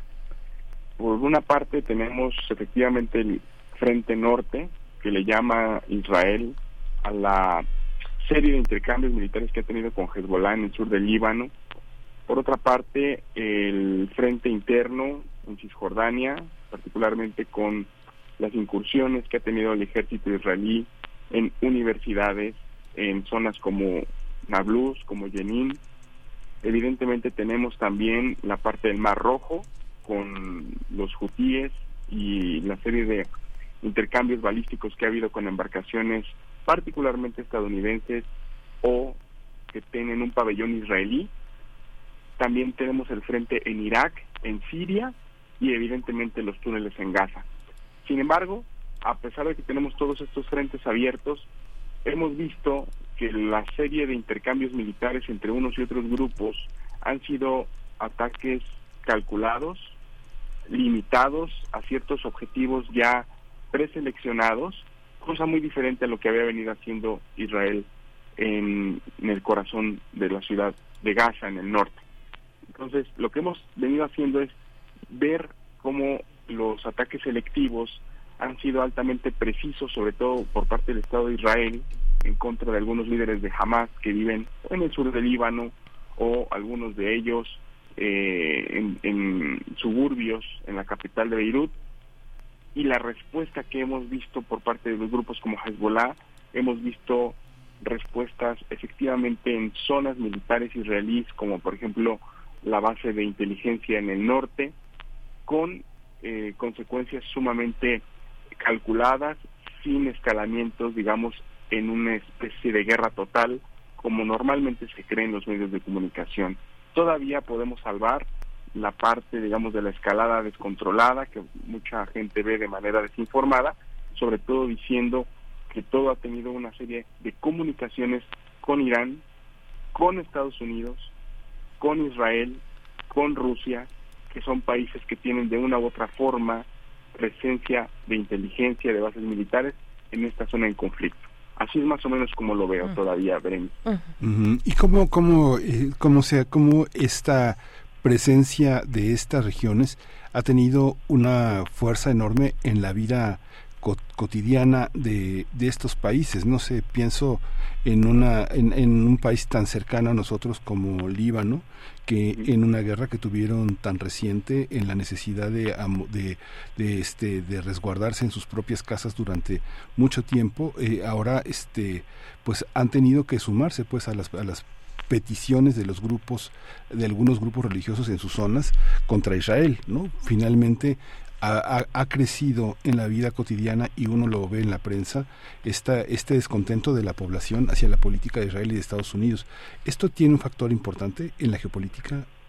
lo, lo tiene y si consideramos el caso del Líbano en una perspectiva regional, podremos ver que los países de donde salen los ataques de organizaciones no estatales, como eh, los hutíes, los Kataib Hezbollah en Irak o algunas fuerzas estatales en Siria, el común denominador de todos estos países que hemos mencionado es que estos países han sido presa de algún tipo de injerencia militar en el pasado reciente.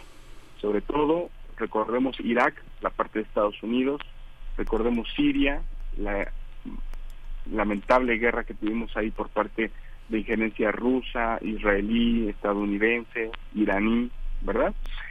Vimos la parte de Yemen con una injerencia militar saudí en el año 2015 y en el caso particular del Líbano, que bien comenta Miguel Ángel, venía pues saliendo de una guerra civil desde los años 70 a los años 90, luego una terrible resquebra, un terrible resquebrajamiento del tejido social a causa de injerencias iraníes, israelíes y saudíes en la política interna libanesa, lo cual hace no solo del Líbano, sino de todos estos países que mencioné, una eh, situación social sumamente precaria. En el caso del Líbano tenemos pues, su inflación que ha superado el 100, 130% desde hace dos años, no solamente a causa del COVID, sino por todo este pasado que acabamos de mencionar. Hemos visto cómo las finanzas libanesas pues, han dependido de ayudas externas, de organizaciones internacionales que no han hecho más que endeudarles aún más, y eso también explica el aumento, eh, la reputación y la fuerza militar que ha tenido Hezbollah, porque como, como vemos, cada vez que hay injerencias militares en todos estos países, los grupos apoyados por Irán han sido los grupos que se han beneficiado mayoritariamente de este resquebrajamiento social y Hezbollah es uno de ellos. Entonces, eh, en, en pocas palabras, lo que podemos decir es que una de las consecuencias geopolíticas de esta precarización que, menciona muy bien Miguel Ángel, pues tiene que ver con el auge de movimientos armados, eh, incluso ahorita que ya son parte del Estado libanés, como ha sido el caso de Hezbollah, lo cual ha sido un dolor de cabeza muy grande para, para Israel. Ujú. Profesor, ¿qué, qué, qué decir de la cuestión de las tensiones entre Irán y Pakistán? ¿Cómo entender este, este otro momento de, de gran tensión entre estos países que tienen frontera? Ese es un, un, un ángulo eh, un ángulo nuevo en, en este escenario regional eh, a causa del atentado que sacudió a Kermán a principios de enero en donde murieron más de 100 personas ese atentado en Irán se lo adjudicó el llamado Estado Islámico del Jorazán eh, todos supusimos que Irán iba a contestar de alguna u otra forma no, no contra Israel porque a pesar de que el escenario principal es Gaza y todo lo las miradas tienen que estar en Gaza y en lo que pasa con las acusaciones a Israel por genocidio que ha presentado Sudáfrica, eh, Irán eh, prefirió eh, mantener el asunto como un asunto interno y acusar a grupos separatistas como Yesh el Adl, que bien mencionaba Berenice en la entrada, o el mismo Estado Islámico de Jorazán, para tratar de vengar o de responder pues uno de los ataques terroristas más grandes de la historia moderna de Irán. El gran error que yo considero fue que Irán respondió a este ataque en una provincia separatista del famoso territorio del Baluchistán que comparte con Pakistán violando la soberanía de un estado vecino que es un estado que es una potencia nuclear que tiene una serie de una historia de, fricciones con, con la India y que por eso tiene armamento nuclear, en un país con el que comparte una cierta eh, que es las eh, milicias separatistas y eh, me parece que aquí hubo un error al momento de no haber habido una comunicación directa con el gobierno pakistaní. Eh, esto llevó a una serie de fricciones eh, diplomáticas y a una respuesta de Pakistán que también dejó muertos en Irán, eh, lanzando por ahí una serie de falta de cálculo de la Guardia Revolucionaria. Ahora, hay también otra versión que está estudiando esto como una especie de, eh, de, alianza conjunta entre Irán y Pakistán para atacar juntos a las milicias baluchis pero me parece que esto más bien es una consecuencia de ese ataque y de esa falta de cálculo iraní que violó la soberanía pakistaní y que luego dejó a Pakistán hacer lo propio para que ambos estados pues presentaran a sus opiniones públicas que nadie estaría dispuesto a violar la soberanía sin ningún tipo de respuesta. Eh, me parece que ahora los diplomáticos iraníes van a estar trabajando muy de cerca con los pakistaníes para zanjar este asunto que a los dos les viene muy mal, que es pues, la, el arma, armar a separatistas baluchis que han buscado su autonomía durante muchos años.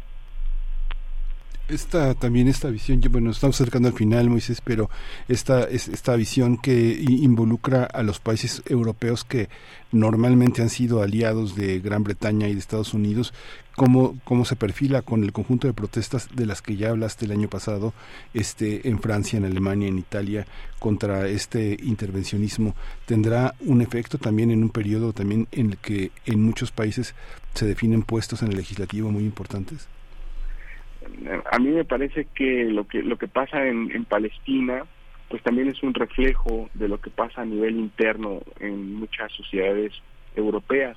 Mucha gente llamada progresista de izquierda ha visto con ojos críticos lo que ha hecho Israel y mucha gente que se asume como parte de un de una élite política conservadora pro occidental por statu quo pues evidentemente llama a que Israel está haciendo un acto de legítima defensa.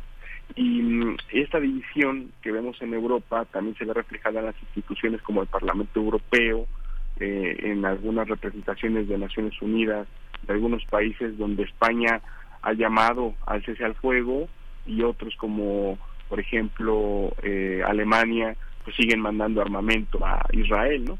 Yo siento que hay una profunda división ideológica, política y social, en donde poco a poco eh, lo que va pasando a nivel internacional con respecto a Israel, pues va degradando esta imagen que Israel tenía hace un par de décadas de la víctima, de que estaba todo haciendo bajo una, una defensa, bajo el derecho que tenían ellos de tener su propio Estado, invisibilizando lo que pasaba en Palestina. ¿Cuáles son estos factores? Y con esto, si quieren, podemos ir cerrando esta parte pues la acusación de Sudáfrica a Israel en el marco de la Corte Internacional de Justicia, el hecho de haberse sumado muchos países, particularmente del sur global, a este llamamiento de Sudáfrica, son jueces y juezas negras supervivientes del apartheid, acusando a Israel de genocidio en una instancia internacional como la Corte Internacional de Justicia, eso es algo histórico, que mucha gente en Europa se da cuenta, eh, que, que reacciona, reflexiona sobre lo que está pasando y ponen tela de juicio pues esa narrativa que veía las cosas de una manera distinta. Ahora lo que ha hecho México con Chile al hacer al pasar al fiscal eh, de la Corte Penal Internacional, que es algo distinto a la Corte Internacional de Justicia, refuerza esto no solamente en Europa, sino también en América Latina. Entonces tenemos países de África, países de América Latina, países del sur global, llevando esto a un ámbito de visibilidad mayor. Esto estoy seguro que va a tener una profunda, un profundo impacto en las sociedades europeas y estadounidenses.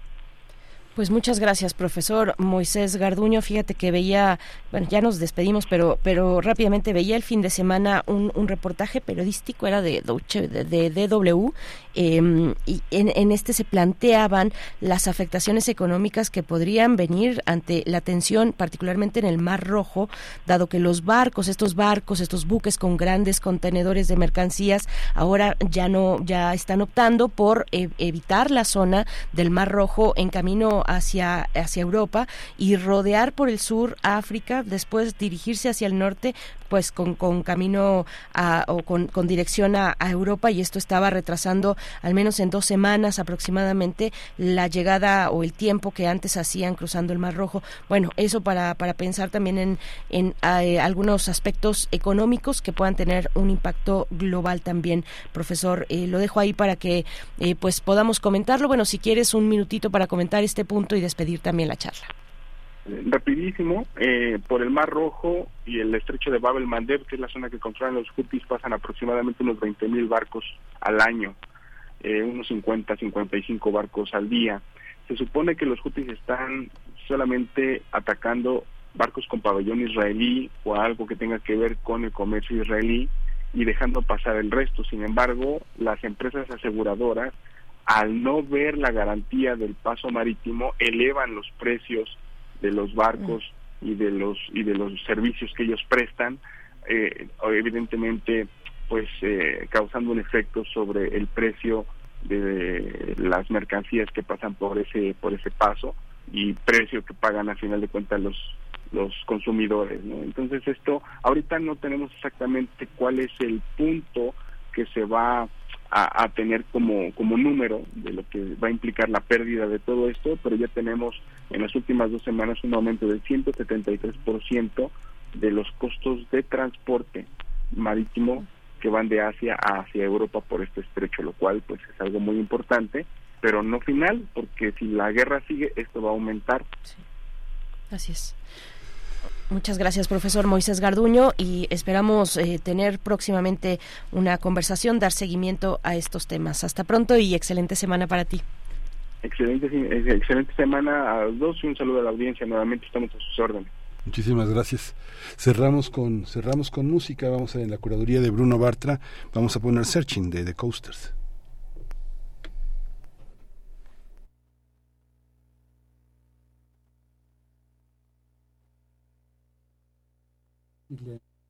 Sí, y también nos despedimos, por supuesto, de Radio Nicolaita. Excelente lunes para ustedes. Después de la música, vamos al corte. Hoy la curaduría musical, como cada lunes, de Bruno Bartra, se asoma, se asoma a la trayectoria de José Agustín y la música que, que le gustaba. Vamos con ello.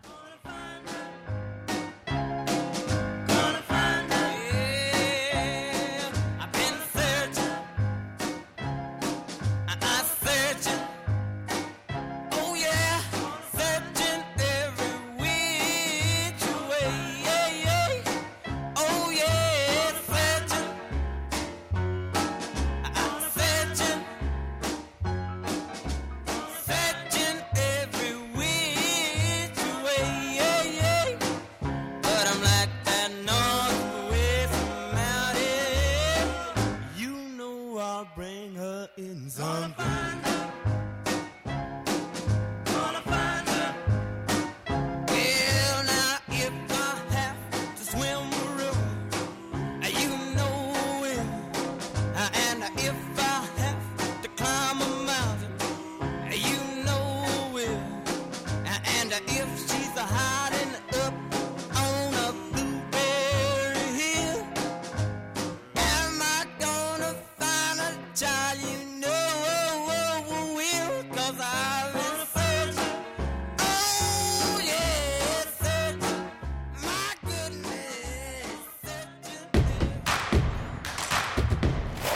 Encuentra la música de primer movimiento día a día en el Spotify de Radio UNAM y agréganos a tus favoritos.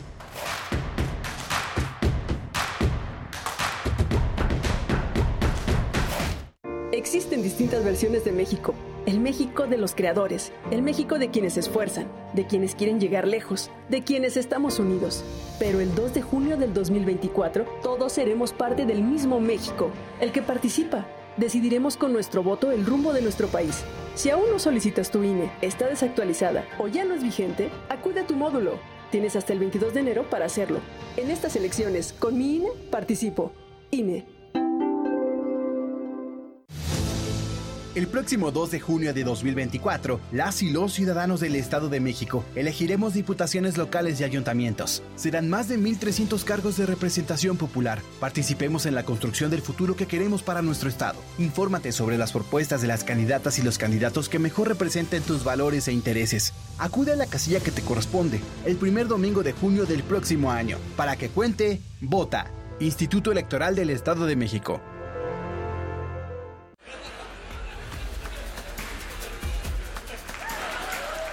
El micrófono y el público son de quien los trabaja. Radio UNAM te invita a formar parte de sus martes de stand-up comedy y open mic. Todos los martes a las 20 horas en las instalaciones de Radio UNAM. Adolfo Prieto 133, Colonia del Valle. Entrada libre. Radio UNAM. Experiencia sonora. Con cada latido, las mentiras tiemblan. Con cada latido se acerca más la verdad. Con cada latido, los rencorosos tiemblan. Con cada latido, la incompetencia se va. Porque otro México es posible. Con seguridad, sin divisiones con igualdad. Con cada latido nos acercamos más a la victoria, porque somos millones los que queremos para México un gobierno de verdad. PRD. Las elecciones en millones de mexicanos. ¿Qué tanto buscas? Quiero informarme sobre las precampañas, saber cómo los noticieros siguen las actividades de quienes participan en esta elección. Para eso está el monitoreo del INE y la Universidad Autónoma de Nuevo León. En monitoreo2024.ine.mx está todo. ¿Cuánto dura la información? ¿Cómo se presenta? Si cuenta con perspectiva de género e incluso si se enfoca en las propuestas o temas personales. Tu decisión es importante para México. INE. Hay gente que consume de manera muy cercana porque se identifica, porque está cercana a su contexto. Y digamos que los narcos se convierten en modelos de comportamiento. Y esa es la parte más peligrosa que nosotros hemos analizado. Seguimos construyendo igualdad. Sintonízanos este miércoles a las 10 de la mañana. Tendremos al doctor Guillermo Núñez Noriega, especialista en género y desarrollo por el CIESAS, que nos hablará de narcocultura y género. Escuchar y escucharnos. Temporada 12. Cuando quieres algo tienes que trabajar, involucrarte y participar. En el 2024 hay elecciones en México y nos toca ser parte de las decisiones de nuestro futuro. Por eso, debes asegurarte de que tu INE esté vigente para identificarte y votar. Si tu INE vence durante el 2023, haz tu cita, acude a tu módulo y solicita una renovación. Tienes hasta el 22 de enero para hacerlo. En estas elecciones, con mi INE participo. INE.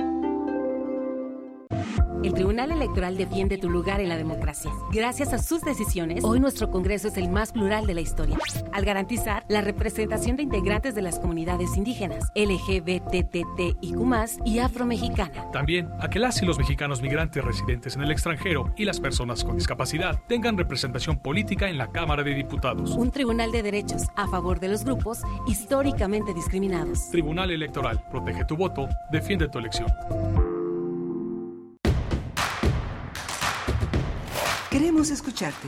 Llámanos al 55 36 43 39 y al 55 36 89 89. Primer movimiento. Hacemos comunidad. 9 con 4 minutos de la mañana estamos de vuelta con ustedes en primer movimiento Radio UNAM en vivo, saludándoles en esta mañana de lunes, lunes 22 de enero, qué rápido se está yendo este primer mes del año. Ahora que lo pienso, ya nos quedan muy pocos días, 11 días de este, de este primer mes del 2024, pero estamos con ustedes, iniciando esta semana 9 con 5 minutos, 96.1 en la frecuencia modulada, 860 de amplitud modulada. Como cada mañana está Rodrigo Aguilar al frente de este equipo en la producción ejecutiva. Hoy está el señor José de Jesús Silva en la operación técnica de la consola.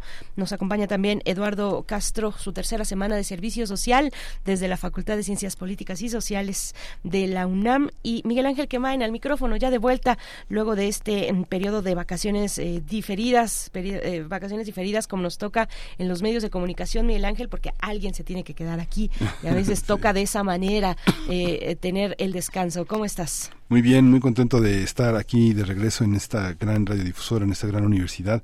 Tenemos eh, para la la hora que viene la poesía necesaria, pero también vamos a hablar de la cuarta convocatoria para ilustrar portadas de la colección Voz Viva. Vamos a hablar con Sonia Yasmín Ramírez Aldívar, ella es coordinadora de Voz Viva de la Coordinación de Difusión Cultural de la UNAM, y con Mirna Ortega, ella es secretaria de Extensión y Proyectos Digitales de la Coordinación de Difusión Cultural de la UNAM, así que bueno, va a ser una, una, un encuentro muy, muy interesante. Bien, pues eh, ahí está eh, esto que viene a continuación y también tendremos, bueno, sí, la poesía necesaria, el cierre, el cierre de la emisión con la doctora Clementina Equigua, como ya es costumbre. Ella nos acompaña al cierre cada lunes, bióloga, doctora en ciencias por la Facultad de Ciencias de la UNAM, divulgadora científica. Nos hablará de los hongos, discretos habitantes de ecosistemas del mundo. Discretos habitantes, a veces son discretos, a veces no tan discretos.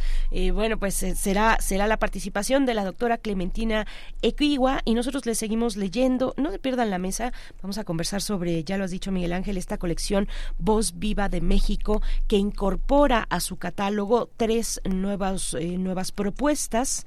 Eh, particularmente, bueno, está, están las, las propuestas de, de, de, una escritora como Ángeles Mastreta, también de un poeta y lexicógrafo mexicano como Francisco Segovia y, e igualmente también la, la voz de Idea Vilariño, esta, esta poeta uruguaya que ahora se incorpora uno de sus, de sus grabaciones, una grabación que fue, que fue ya recuperada por Voz Viva, una grabación de 1981, está, se encuentra en una cinta de carrete abierto y bueno, ahora se integra a la serie Voz Viva de América Latina. y bueno, pues eh, no, no se lo pierdan, vamos a hablar de estos de estos soportes sonoros de la literatura, de lo que significa la colección Voz Viva y particularmente de la convocatoria para ilustrar estos materiales que ahora se integran a la colección Voz Viva de la UNAM. No se lo pierdan, estaremos con esos temas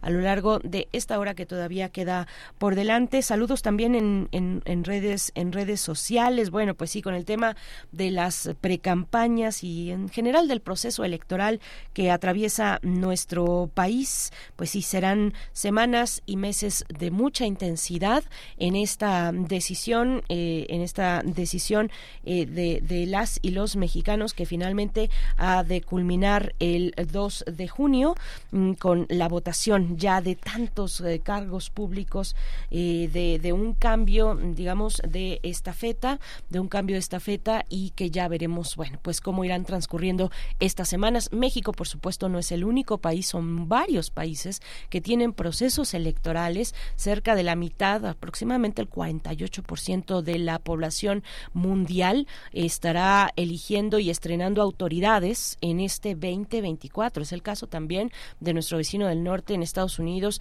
Abrió, abrió el año nuestro vecino del sur con un nuevo presidente que tomó posesión pues en medio de tantas complicaciones y tensiones en Guatemala. Eh, me refiero, me refiero por supuesto a Bernardo Arevalo y bueno, son varios los procesos en la India también, en el, en el, en el Congreso eh, europeo, en fin, eh, varios, varios procesos en el mundo, eh, procesos electorales y políticos, y entre ellos el nuestro, el de nuestro, nuestro país tan importante por distintas cuestiones, Miguel Ángel. Sí, fundamental, fundamental en este, en este sentido que, que lo dices, tan global, tan geopolítico, tan amplio, tan, tan, tan, tan lleno de, tan lleno de un futuro que pues sí tenemos que vislumbrar, es parte de nuestra responsabilidad saber, preguntarnos qué pasará y hacia dónde se encaminan pues parte de lo que nosotros somos y el lugar pequeño que, que ocupamos en este, en este orden tan enorme. ¿no? En este orden tan enorme y donde hay tantas eh, de pronto tantas incertidumbres, tantos temas que están ahí al debate, al debate planetario, ¿no? Al debate planetario, la cuestión de la migración, la cuestión eh, del cambio climático y del medio ambiente, también las cuestiones laborales, de, eh, de los retiros, de las pensiones, en fin.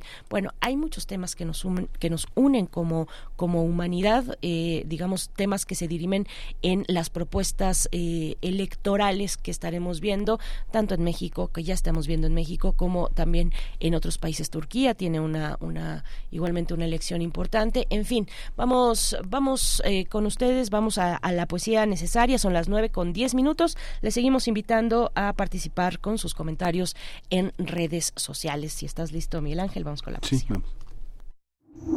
Primer movimiento. Hacemos comunidad con tus postales sonoras. Envíalas a primermovimientounam.gmail.com Es hora de Poesía Necesaria.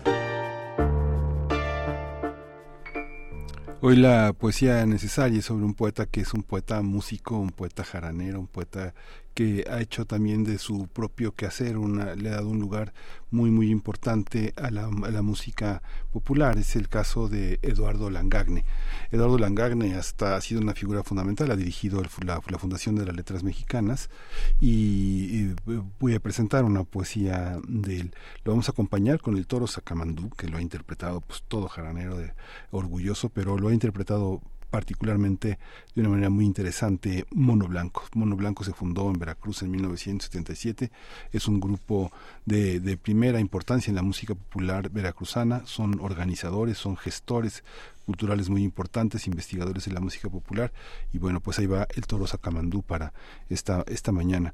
El, el Langagne pues es, eh, a, es un traductor del portugués de, eh, de, de, de, uno de los hombres que ha puesto la poesía de Pessoa también en primer orden, ha hecho mucha literatura, ha trabajado mucho la literatura infantil, él eh, ha obtenido premios internacionales en poesía para niños, hago voz, eh, un, de voz un cuerpo, que es una compilación de María Baranda, está incluido su trabajo ahí, y bueno, ha hecho muchas canciones, ¿no? Lo, lo han cantado eh, Maru Enríquez, Eugenia León, Betsy Pecanín, Cecilia Toussaint, Maggi Bermejo, mucha gente, y bueno, con Arturo Márquez realizó una cantata de sueños en la que escribió el guion y los textos poéticos. Es un hombre muy, muy interesante, Langagne. El poema que leeré tiene un epígrafe de Antonio Machado que dice Yo conocí, siendo niño, la alegría de dar vueltas sobre un corcel colorado en una noche de fiesta. Se llama Glosa el poema y dice así Conmigo vivió la infancia alrededor de doce años. Ya no recuerdo los daños que me causó su arrogancia, Ahora digo sin jactancia que si me ofrecía su guiño, hoy por eso no le riño, fue una infancia de verdad, porque la felicidad yo conocí siendo niño. Cantando empezaba el día, cantando se terminaba, y cantando me acostaba soñando una melodía. Por eso, mientras crecía, en horas raudas o lentas, volaban palabras sueltas, porque era con la canción que sentí con emoción la alegría de dar vueltas. Y así girando y girando, entre el tiempo y las canciones, entendí que las razones se podían buscar cantando. Una vez me fui volando por un cielo desolado. Entré en la nube enredado con un gorro de papel. Después caía un carrusel sobre un cordel colorado. Pero todos estos líos eran de imaginación. Qué difícil situación hurgar en tantos vacíos. Se fueron los años míos mientras subí por la cuesta de los años, pero en esta búsqueda de más opciones aprendí nuevas canciones en una noche de fiesta.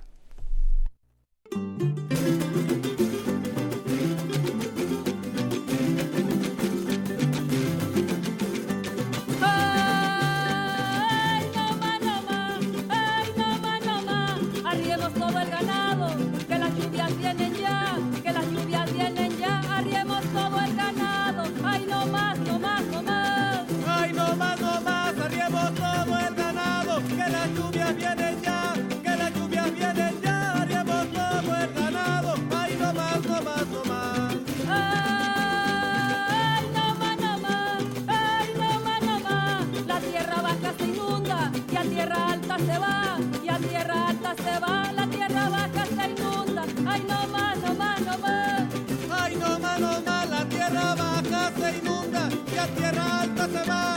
Arriemos todo el ganado que las lluvias vienen ya.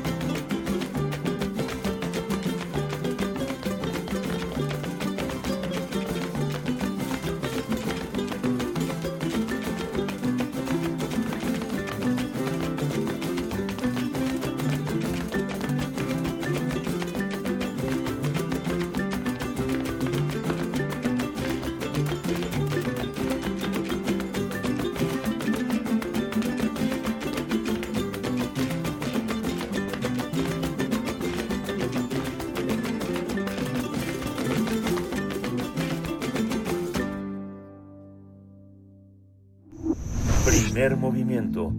Hacemos comunidad con tus postales sonoras. Envíalas a primermovimientounam.gmail.com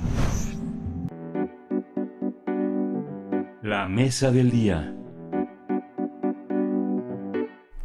Ida Vilariño, Ángeles Mastreta, Francisco Segovia, son voces que se suman a la colección Voz Viva, una iniciativa que ha reunido las voces literarias más destacadas de México y América Latina. Para ilustrar estas portadas, nuestra casa de estudios lanzó la cuarta convocatoria dirigida a personas interesadas en el diseño y la literatura. El objetivo es reforzar el vínculo con las juventudes a través de la ilustración de este histórico acervo reconocido por la UNESCO como Memoria del Mundo y que forma parte del patrimonio cultural universitario. Arráncame la vida y otras mujeres de Ángeles Mastreta es una selección de la narrativa de la escritora mexicana, también autora de Mujeres de Ojos Grandes y Mal de Amores, por mencionar algunas de sus obras.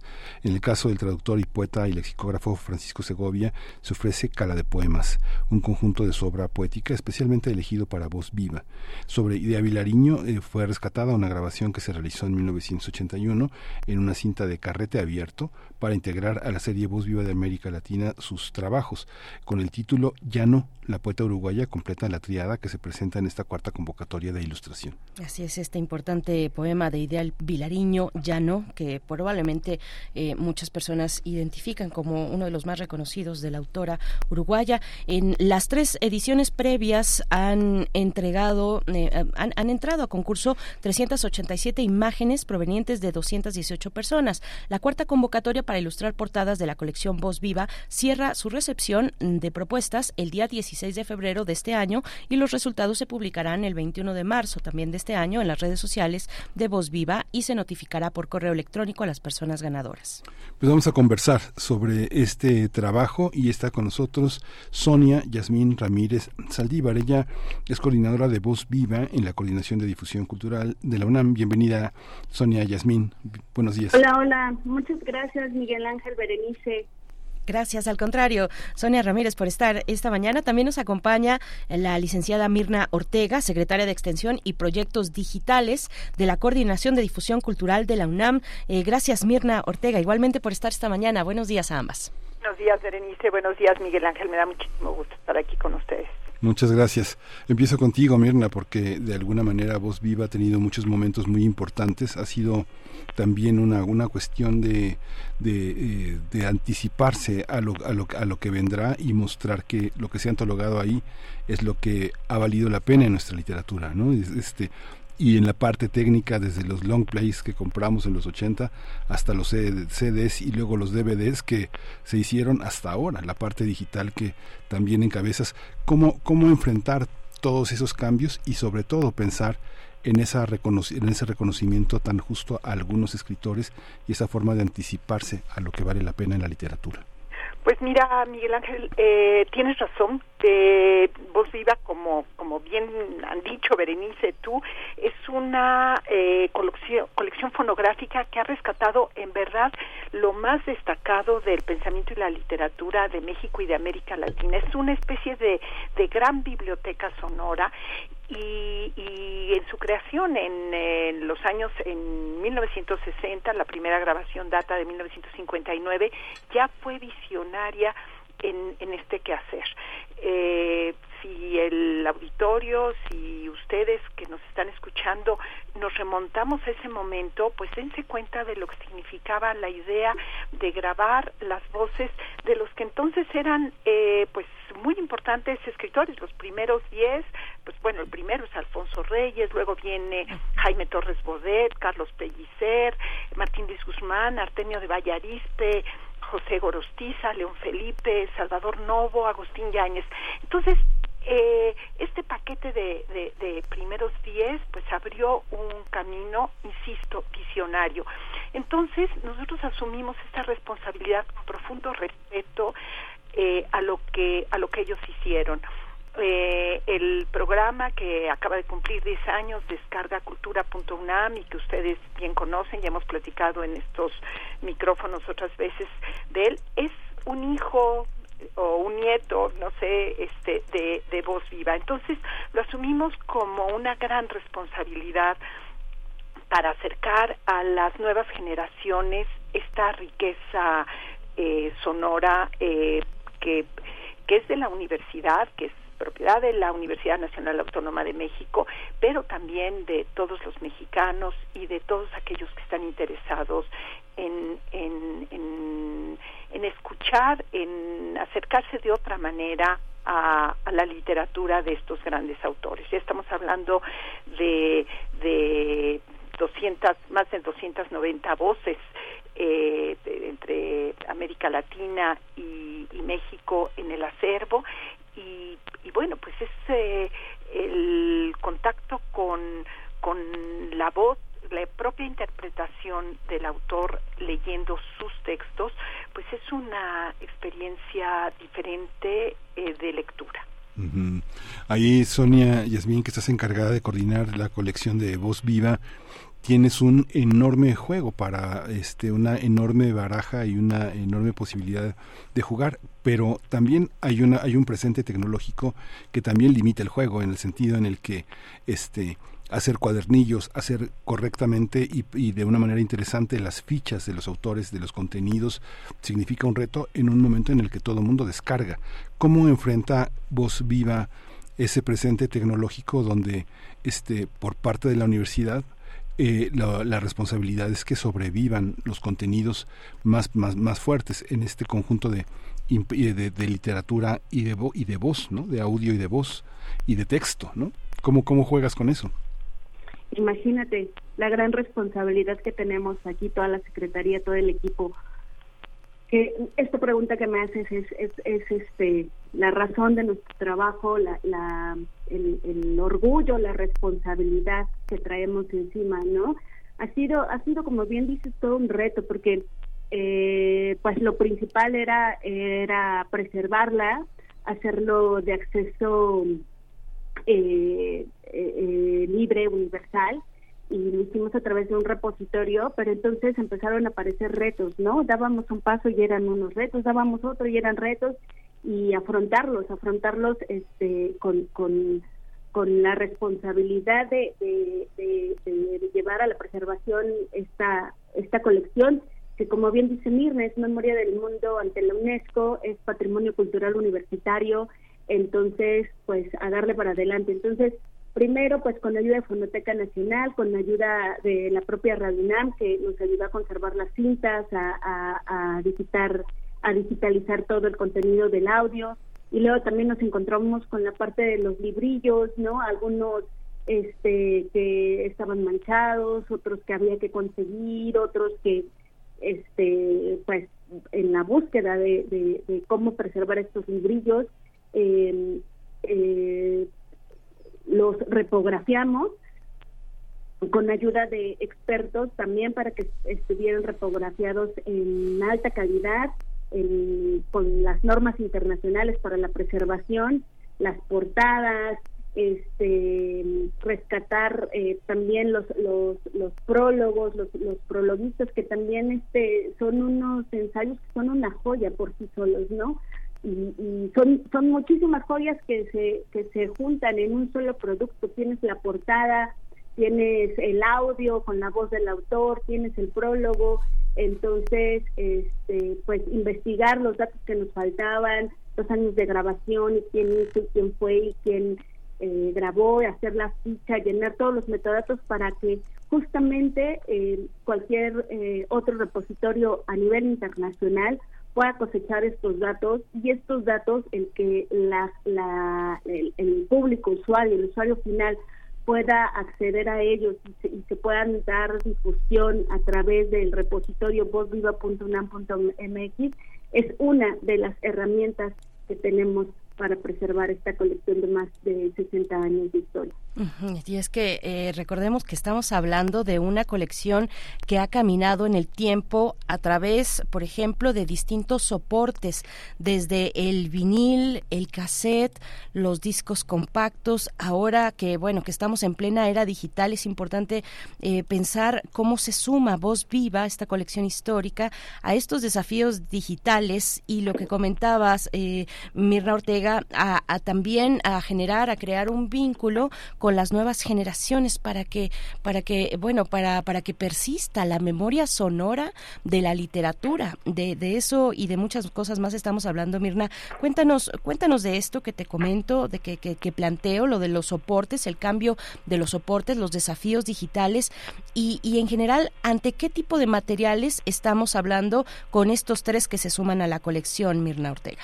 Y mira, eh, como bien dices, durante eh, el inicio y buena parte de la vida de, de fueron estos hermosos LPs que muchos de quienes nos escuchan seguramente tienen en sus colecciones eh, privadas o los han visto, con unas portadas hermosísimas, en fin, después pasaron a cassettes, durante poco tiempo, en realidad fueron eh, dos, tres años de, de cassettes, y después a los eh, libros con un CD inserto que también seguramente muchos conocen.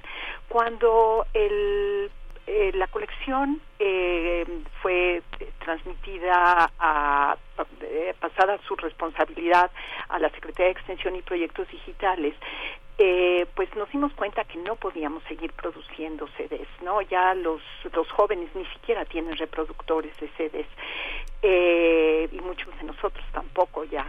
Entonces buscamos la manera de, como bien dice Sonia, en primer lugar preservar este acervo, pero por otro lado facilitar el acceso de los anteriores títulos y de los nuevos que venían.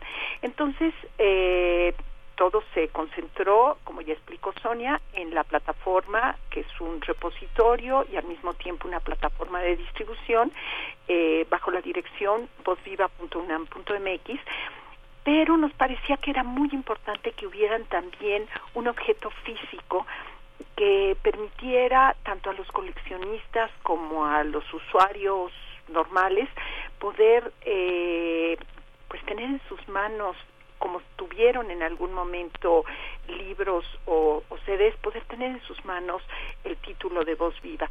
Entonces eh, fue que pensamos en la producción de unos libros, eh, son unos libros pequeños, es una edición novenal de acceso eh, gratuito, pues se regalan, eh, con un código QR eh, que nos lleva directamente a la grabación.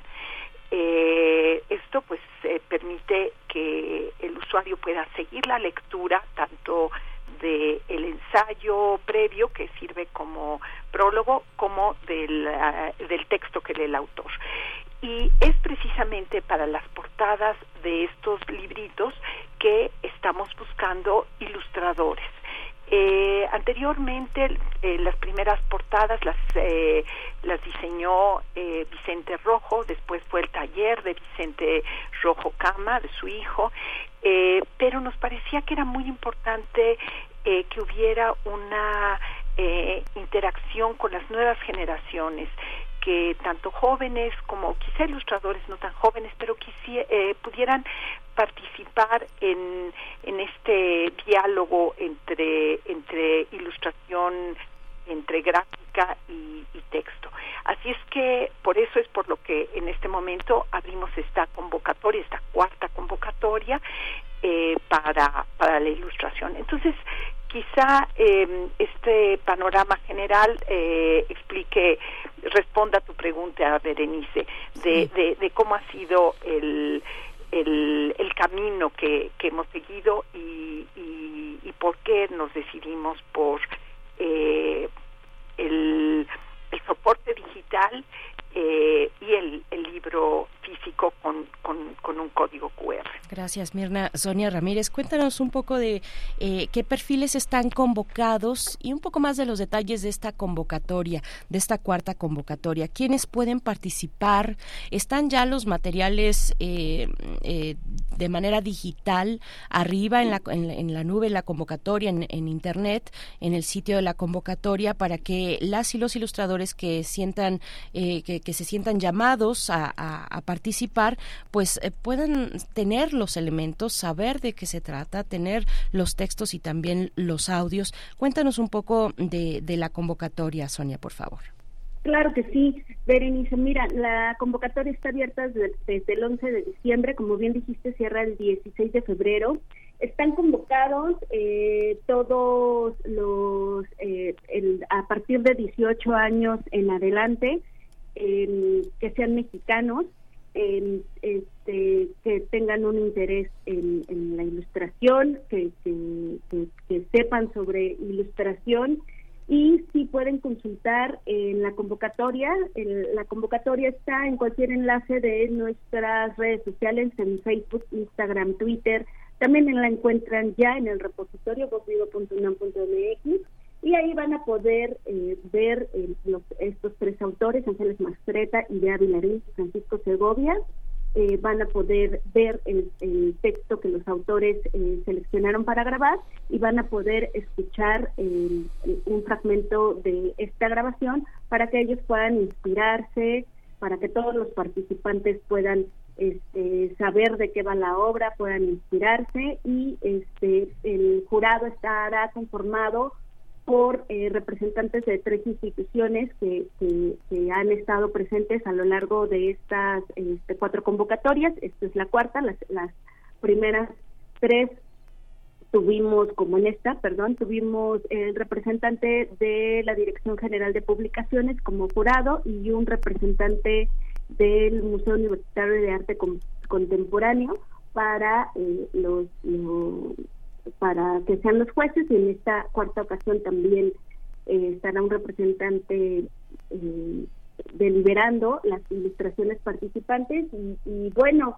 en nuestras redes sociales hemos estado colgando algunos consejos algunos tips si me permites la palabra para para que ellos puedan tener más orientación. De todos modos nuestro nuestro correo está abierto siempre a cualquier duda y y es una es, es una convocatoria muy este, interesante. La verdad es que este, las las las tres pasadas convocatorias tuvimos la participación de 179 jóvenes artistas y hemos recibido a, lo largo de estas eh, tres convocatorias 310 ilustraciones que han este pues participado y, y- y- las las eh, siete ganadoras que hemos tenido ya ustedes pueden ver cuáles han ganado en, la página con los autores de eh, Miriam Moscona, Rafael Ramírez Heredia, Margarita Michelena, eh, fueron parte de la primera convocatoria. Ustedes van a poder su portada, ver su portada en la página y van a poder ver quién, quién qué, qué portada ganó. Luego la segunda convocatoria entraron los autores Luisa Josefina Hernández, Javier Sicilia y Cristina Rivera Garza. Y en la tercera eh, entró Sandra Lorenzano, Javier Velasco y Jacobo Cefamí para que también tengan una idea de, de, de las de las eh, portadas que han ganado. Y, y, pues bueno este año el premio es de 10 mil pesos y ya hay menciones honoríficas. Si es que así lo determinan los jurados. Ujú. Es muy muy muy interesante toda esta toda esta propuesta porque al final como como lo están armando Mirna resulta también la posibilidad como de revivir en, ese sentido de ilustradores jóvenes y propositivos este este catálogo que llegó creo que hasta 28 ediciones el catálogo de ilustradores de publicaciones infantiles y juveniles yo me imagino que si no lo tienes lo recuerdas súper bien porque re- reunía a la gente más joven y más talentosa del ámbito editorial, ¿no? Generalmente de todo el país. Como esta, esta es una oportunidad como de revivir ese, ese entorno editorial de una manera muy ecuménica y muy amplia, ¿no, Mirna? Así es, y además imagínate el, el diálogo intergeneracional que se da, ahorita que mencionaba Sonia, pues Margarita Michelena, eh, es una autora que pues que quizá ya poco conocen los los nuevos eh, eh, ilustradores o los jóvenes lectores y poder volver a ella eh, como a los a todos los demás pues es, es muy interesante no este qué les dicen a los a los jóvenes o a un joven ilustrador o ilustradora eh, este la poesía de, de Margarita Michelena. Y lo mismo en, en todos los demás casos. Y en este sentido yo quisiera contarles aquí una una anécdota de lo que ha significado también el rescate de algunas grabaciones. Por ejemplo el caso de Idea Vilariño Sí, no fue una grabación que se hizo en los años 80 en, aquí en nuestra universidad, por supuesto, y que por cuestiones de derechos de autor había estado pues guardada. Entonces, eh, a lo largo de, pues yo creo que cerca de dos años, eh, estuvimos eh, en pláticas con los herederos, porque hay ahí un, un enredo, digamos, hereditario en Uruguay, y finalmente pudimos tener la autorización conveniente para poder darla sacar a, la luz esta la voz de esta poeta extraordinaria. Entonces sí sí es revivir eh, autores que pues que quizás nos han ido quedando un poco atrás y que tienen tanto tanto que decirnos ahora y ahí está esta parte, Sonia también, eh, Sonia Yasmín Ramírez, de buscar esta parte de la ilustración mexicana que está pues muy muy muy muy atomizada digamos que la labor de la convocatoria no es solo ponerla como una botella al mar sino dirigirla a, a, este a gente que de pronto aparece y desaparece porque hay mucha gente muy joven, hay mucha gente menor de 30 años que se ha dedicado a la ilustración y que ha hecho cosas extraordinarias en el ámbito privado, pero que no ha tenido la oportunidad de asomarse al público, como fue el escenario de la Feria Infantil y Juvenil, que son de las pocas oportunidades que han tenido todos estos ilustradores, ¿no? Así es, la verdad es que, eh, como dice Mirna, hemos tenido en estos tres años gratas experiencias. La, los ilustradores eh, eh, por sí solos han quedado fascinados, primero de conocer la colección, porque pues algunos de ellos sí las conocían, pero la, la mayoría no, y entonces cuando nos acercamos a ellos nos, nos comentan lo increíble que les parece, los emocionados que están, este, este vínculo que se hace con los ilustradores y la literatura y la colección en sí de Voz Viva ha sido un fruto generado de estas convocatorias. Por ejemplo, la maestra Miriam Moscona le encantó, le fascinó su portada a tal grado cambió el título original que tenía pensado pensado para para para para su libro porque la la ilustración que hizo Coral Medrano Ortiz que fue la ganadora de, su portada de la ilustración para para su portada le, pues la maravilló no y entonces este este tipo de, de situaciones eh, hemos encontrado se han dado y la verdad es que estamos muy contentos aquí, todo el equipo de Voz Viva, con, con estas convocatorias que, que se dice fácil, pero ya vamos en la cuarta y la verdad es que eh, los invitamos a todos los que nos están escuchando a que si ustedes eh, son ilustradores o conocen a alguien que, que le late esto de la ilustración, pues puedan este, correr la voz para que para que puedan participar en esta cuarta convocatoria. Sí, no tienen que ser eh, necesariamente parte de la comunidad universitaria, eh, tienen que ser mexicanos, ilustradores e ilustradoras mexicanas, pero no necesariamente entiendo de la comunidad universitaria. Si nos puedes por ahí precisar y, eh, Sonia, por favor, y e igualmente si puede ser más de un ilustrador el que participe con una propuesta. cada ilustrador tiene que enviar una propuesta para cada uno de los de los de los eh, de los materiales eh, sonoros o solamente participar con una eh, cómo está eso Claro, eh, sí, la convocatoria está abierta, no solo a comunidad universitaria, obviamente este, nuestros canales principales de difusión son la comunidad universitaria, pero está abierta, está abierta a todo aquel que, le interese, que le sepa a la ilustración, que, le guste esta parte de la ilustración, está abierto, solo tiene que ser, como bien dijiste, mexicano y arriba de 18 años y no importa la institución. Los ilustradores deciden eh, con qué quieren participar, pueden enviar las tres portadas, la, ah. una, para, una, una propuesta de ilustración para la portada de Francisco Segovia, una para Idea Vilariño y una para Ángeles Mastreta, si así lo desean si escogen dos, también este, eh, pueden eh, eh, solo con dos o solo con una y también se puede participar en equipo máximo de tres personas. De hecho, la ilustración de Javier de la tercera convocatoria de Javier Velasco fue hecha en coautoría por Juan Antonio Alfaro Cruz y por Hugo Aguilar ellos ganaron el, este, es el primer premio que dimos de, coautoría de, una ilustración y esa fue para Javier Velasco. Entonces, el, lo, el máximo permitido en la parte de, de coautoría son tres personas, pero, pero pueden participar. Y Pues es, que- bueno, es conforme al tiempo, conforme a, a- a la creatividad que tengan estos ilustradores que pueden participar en las eh, con las tres, con dos o con una, como ellos quieran. Imaginen el, honor de ilustrar la portada de uno de estos eh, textos, bueno, de estos eh, archivos sonoros que corresponden a textos eh, tan importantes como Arráncame la vida. El, próximo año, el 2025, Arráncame la vida de Ángeles Mastreta cumple 40 años de haber sido publicada esta novela. Eh, en el caso de Idea Vilariño, por ejemplo, este poema muy tan emblemático, tan, tan célebre de esta poeta extraordinaria, igualmente el poema de Ya no, que fue escrito en el 58.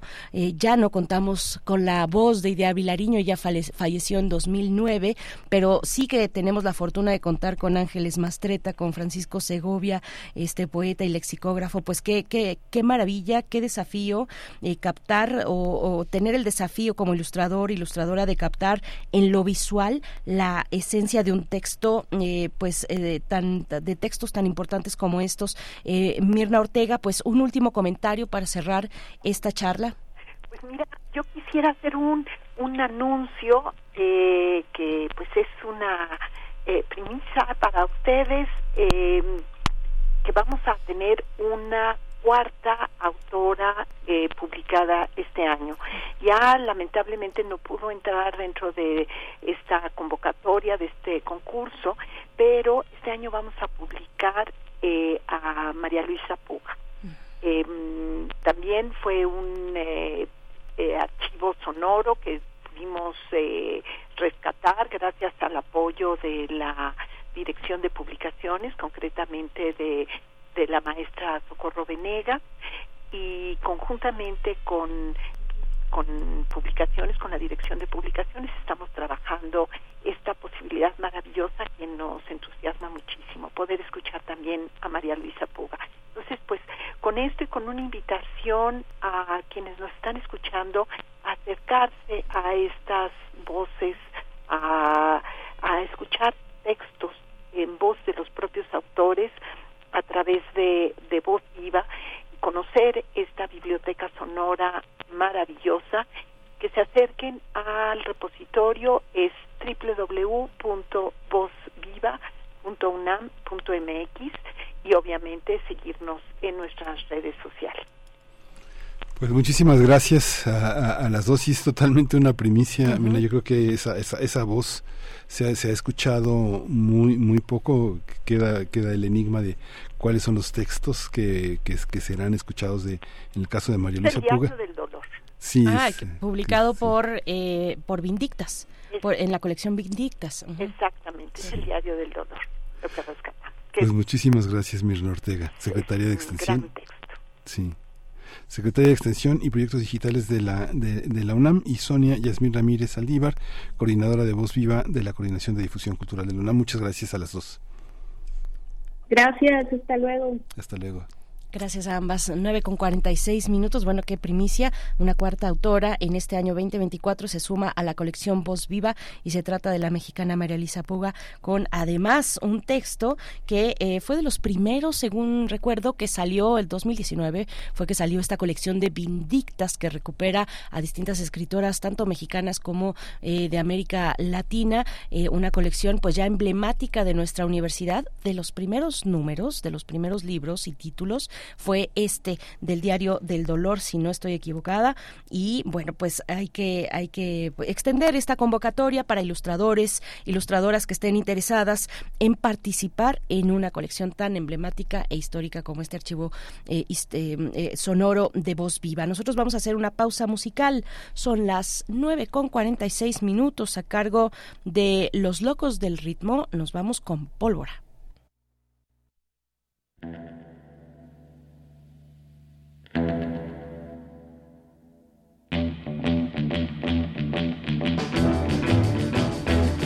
Yo sé muy bien que esa chamaca es un peligro mortal, que problemas y disgustos no me van a faltar, más no me importan los problemas que me pueda buscar, si es pura dinamita que a mí me hace explotar.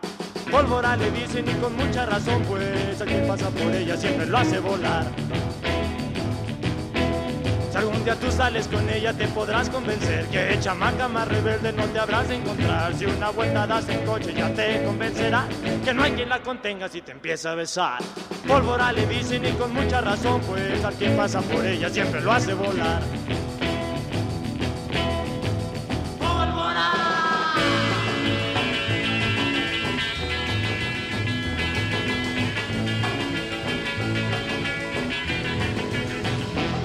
Sé muy bien que esa chamaca es un peligro mortal, que problemas y disgustos no me van a matar, más no me importan los problemas que me pueda buscar, si es pura dinamita que a mí me hace explotar.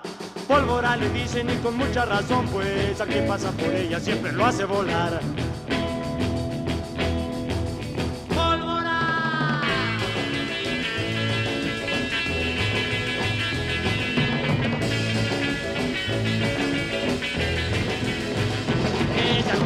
Sales con ella te podrás convencer que chamaca más rebelde no te habrás de encontrar. Si una vuelta das en coche ya te convencerán que no hay quien la contenga si te empieza a besar. Pólvora le dicen y con mucha razón, pues al que pasa por ella siempre lo hace volar.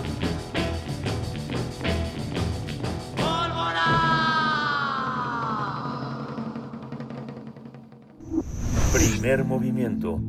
Hacemos comunidad con tus postales sonoras. Envíalas a primermovimientounam.gmail.com Biosfera en equilibrio. Así con pólvora recibimos a la doctora Clementina Equigua moviendo los piecitos, claro que sí, seguramente muchos de nuestros radioescuchas. Vamos a hablar de hongos discretos habitantes de ecosistemas del mundo. Doctora Clementina Equigua, qué gusto, como siempre, recibirte los lunes en este espacio para cerrar la emisión. ¿Cómo te encuentras? Buenos días. Bien, Muchísimas gracias y como bien dices Berenice, pues de muy buen humor con esa esa canción que bueno nos trae tantas memorias y pues hablando de memorias yo sigo pensando y recordando el viaje que como dije hace una semana eh, tuve con mi familia en el bosque lluvioso de Costa Rica y como dije en esa ocasión, Costa Rica es un destino obligado para quien disfruta el contacto con la naturaleza y quiere observar sobre todo aves tropicales y otros animales característicos de la región. Pero viendo con cuidado hacia el suelo, se puede descubrir un mundo completamente diferente, tan interesante y bello como los animales que salen volando o corriendo al paso de los turistas. Estoy hablando del diminuto mundo de los hongos que crecen en el suelo.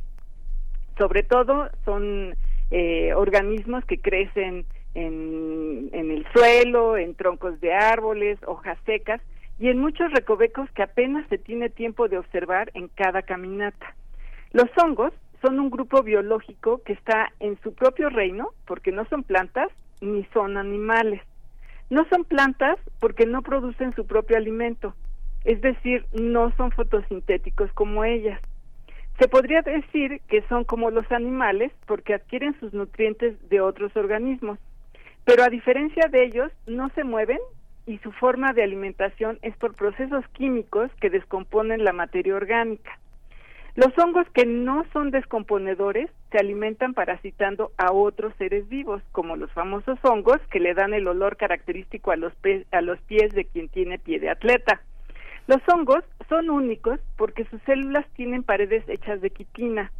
En las plantas son de celulosa y muchos de ellos se reproducen por esporas que se diseminan por el aire, por el agua o por insectos que las llevan sobre su cuerpo. Los hongos pueden ser unicelulares o multicelulares. Un ejemplo de hongos unicelulares y que son microscópicos son las levaduras que aprovechamos para elaborar pan, cerveza y vino, al igual que los hongos que a partir de los cuales se desarrollaron los antibióticos. Los hongos multicelulares adquieren muchísimas formas. Los mohos son un ejemplo, son hongos multicelulares que se extienden sobre una superficie creando muy finas redes de filamentos que van cubriendo una superficie. Muchas veces los descubrimos cuando cubren los alimentos que dejamos olvidados en el refri o en el frutero. Los hongos más vistosos son las setas que salpican los suelos de ecosistemas terrestres de todo el mundo, con su forma característica de sombrero sobre un pedúnculo cubriendo el suelo. Aprovechamos muchas de estas especies de hongos en la cocina y los nombramos setas o champiñones. En ecosistemas de todo el mundo, los habitantes son imprescindibles porque juegan papeles fundamentales para su funcionamiento. Un ejemplo son los líquenes. Estos organismos son una asociación simbiótica de algas con hongos. Los líquenes colonizan muchísimas superficies, pero en particular aquellas que consideramos inhóspitas como las de las rocas. Podemos distinguir a los líquenes en estas superficies porque los cubren con capas de colores que van del verde claro al rojo intenso, pasando por el amarillo y el naranja. La acción de los líquenes sobre las rocas libera los minerales que las conforman, haciendo que estén disponibles elementos químicos que aprovechan otros organismos como las plantas para completar sus ciclos vitales. Se estima que alrededor del 6% de la superficie terrestre está cubierta de líquenes y que su impacto es a escala planetaria por su capacidad de liberar los minerales de las rocas. Otra forma de asociación simbiótica de los hongos es con plantas. Entre el 80 y 90% de las plantas tienen hongos filamentosos creciendo en sus raíces. Los hongos pueden cubrir las puntas de las raíces o crecer dentro de ellas. Su función es ayudarles a adquirir nutrientes como fósforo, nitrógeno y azufre.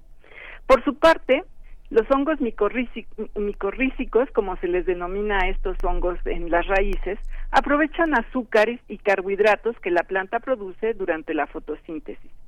Diversos estudios han demostrado que las micorrizas fueron esenciales para que las plantas pudieran conquistar la Tierra hace unos 400 millones de años. Para darnos una idea de la importancia de estas relaciones, las semillas de las casi 28 mil especies de orquídeas que existen en el mundo dependen de micorrizas para germinar.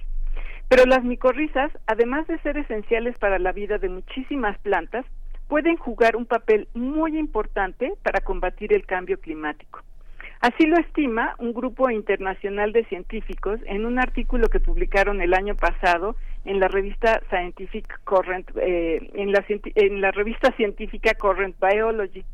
El equipo que hizo este estudio, liderado por Heidi Hawkins de la Universidad de Ciudad del Cabo en Sudáfrica, estima que las asociaciones de hongos en las raíces de las plantas capturan más de un tercio del carbono que se produce para la quema de combustibles fósiles cada año. Además, los hongos pueden tener la solución a muchísimas enfermedades por sus capacidades antibióticas, enriquecer nuestra alimentación y posiblemente ser fuente de productos de uso diario que aún ahorita no podemos imaginar. Desafortunadamente, los hongos no están en la lista de prioridades de conservación de los países y padecen los mismos problemas que el resto de los organismos. Pérdida de su hábitat, los efectos de la contaminación y en particular los dañan los fungicidas que se usan para controlarlos en diferentes contextos. contextos. Así que el resto que eh, el reto que tenemos ahora es preservar los varios millones de hongos que se estima existen en nuestro planeta y específicamente proteger los suelos en donde crecen y se asocian en estas importantes simbiosis de micorrizas. Para escuchar un poquito más sobre este tema, les recomiendo que se asomen al podcast de Habitare, en el que platicamos con la doctora Julieta Álvarez del Instituto de Biología, y ella nos cuenta sobre su trabajo con hongos y micorrizas aquí en nuestro país, que realmente es un ejemplo que, del que debemos estar enterados. Pues estaremos eh, acudiendo a Habitare, eh, doctora Clementina Equigua, para descubrir todavía más de este inabarcable reino de los hongos que se encuentran en todos lados, eh, se encuentran y dominan el subsuelo y el suelo de los bosques, por ejemplo, y bueno, también en nosotros mismos. gracias, doctora Clementina Equigua. Claro que sí, mucho gusto y nos escuchamos la próxima semana. Hasta pronto. Hasta dentro de ocho días, doctora Equigua, 9 con 57 minutos. Eh, pues vamos a despedir con música. Recuerden que la propuesta, la curaduría musical hoy de Bruno Bartra está inspirada en José Agustín, en este libro, en esta guía divertida de los grandes discos del rock. Hace un momento escuchábamos a los locos del ritmo y me dicen por acá que yo todavía ni nacía, Mm. dice Rosario Durán. este, aún no habías nacido cuando se escuchaban los locos del ritmo, me dice, y tiene toda la razón, pero también le digo que heredé mal, mal, pero heredé el, el, el movimiento de caderas de mi abuela, o por lo menos me lo aprendí y, y, y, y tomé nota. Muchas gracias a todos ustedes, Miguel Ángel, pues ya nos vamos. Ya nos vamos, esto fue primer movimiento. El mundo desde la universidad se quedan con Bob Dylan, Shelter from the Storm.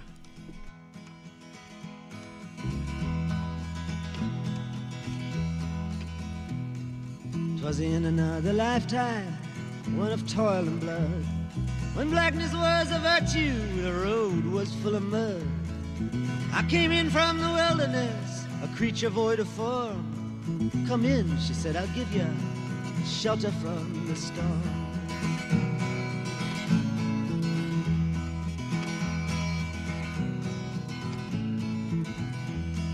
And if I pass this way again, you can rest assured. I'll always do my best for her, on that I give my word. In a world of steel-eyed death and men who are fighting to be warm. Come in, she said, I'll give ya shelter from the storm.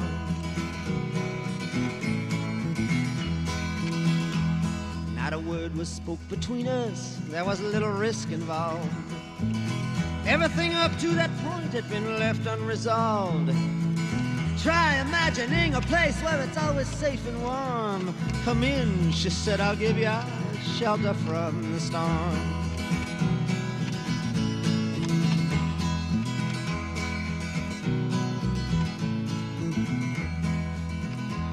I was burned out from exhaustion, buried in the hail, poisoned in the bushes and blown out on the trail. Hunted like a crocodile, ravaged in the corn. Come in, she said, I'll give you shelter from the storm.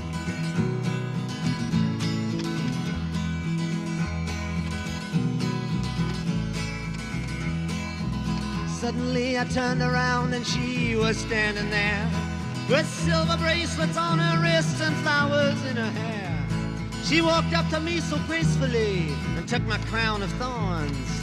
Come in, she said, I'll give you shelter from the storm.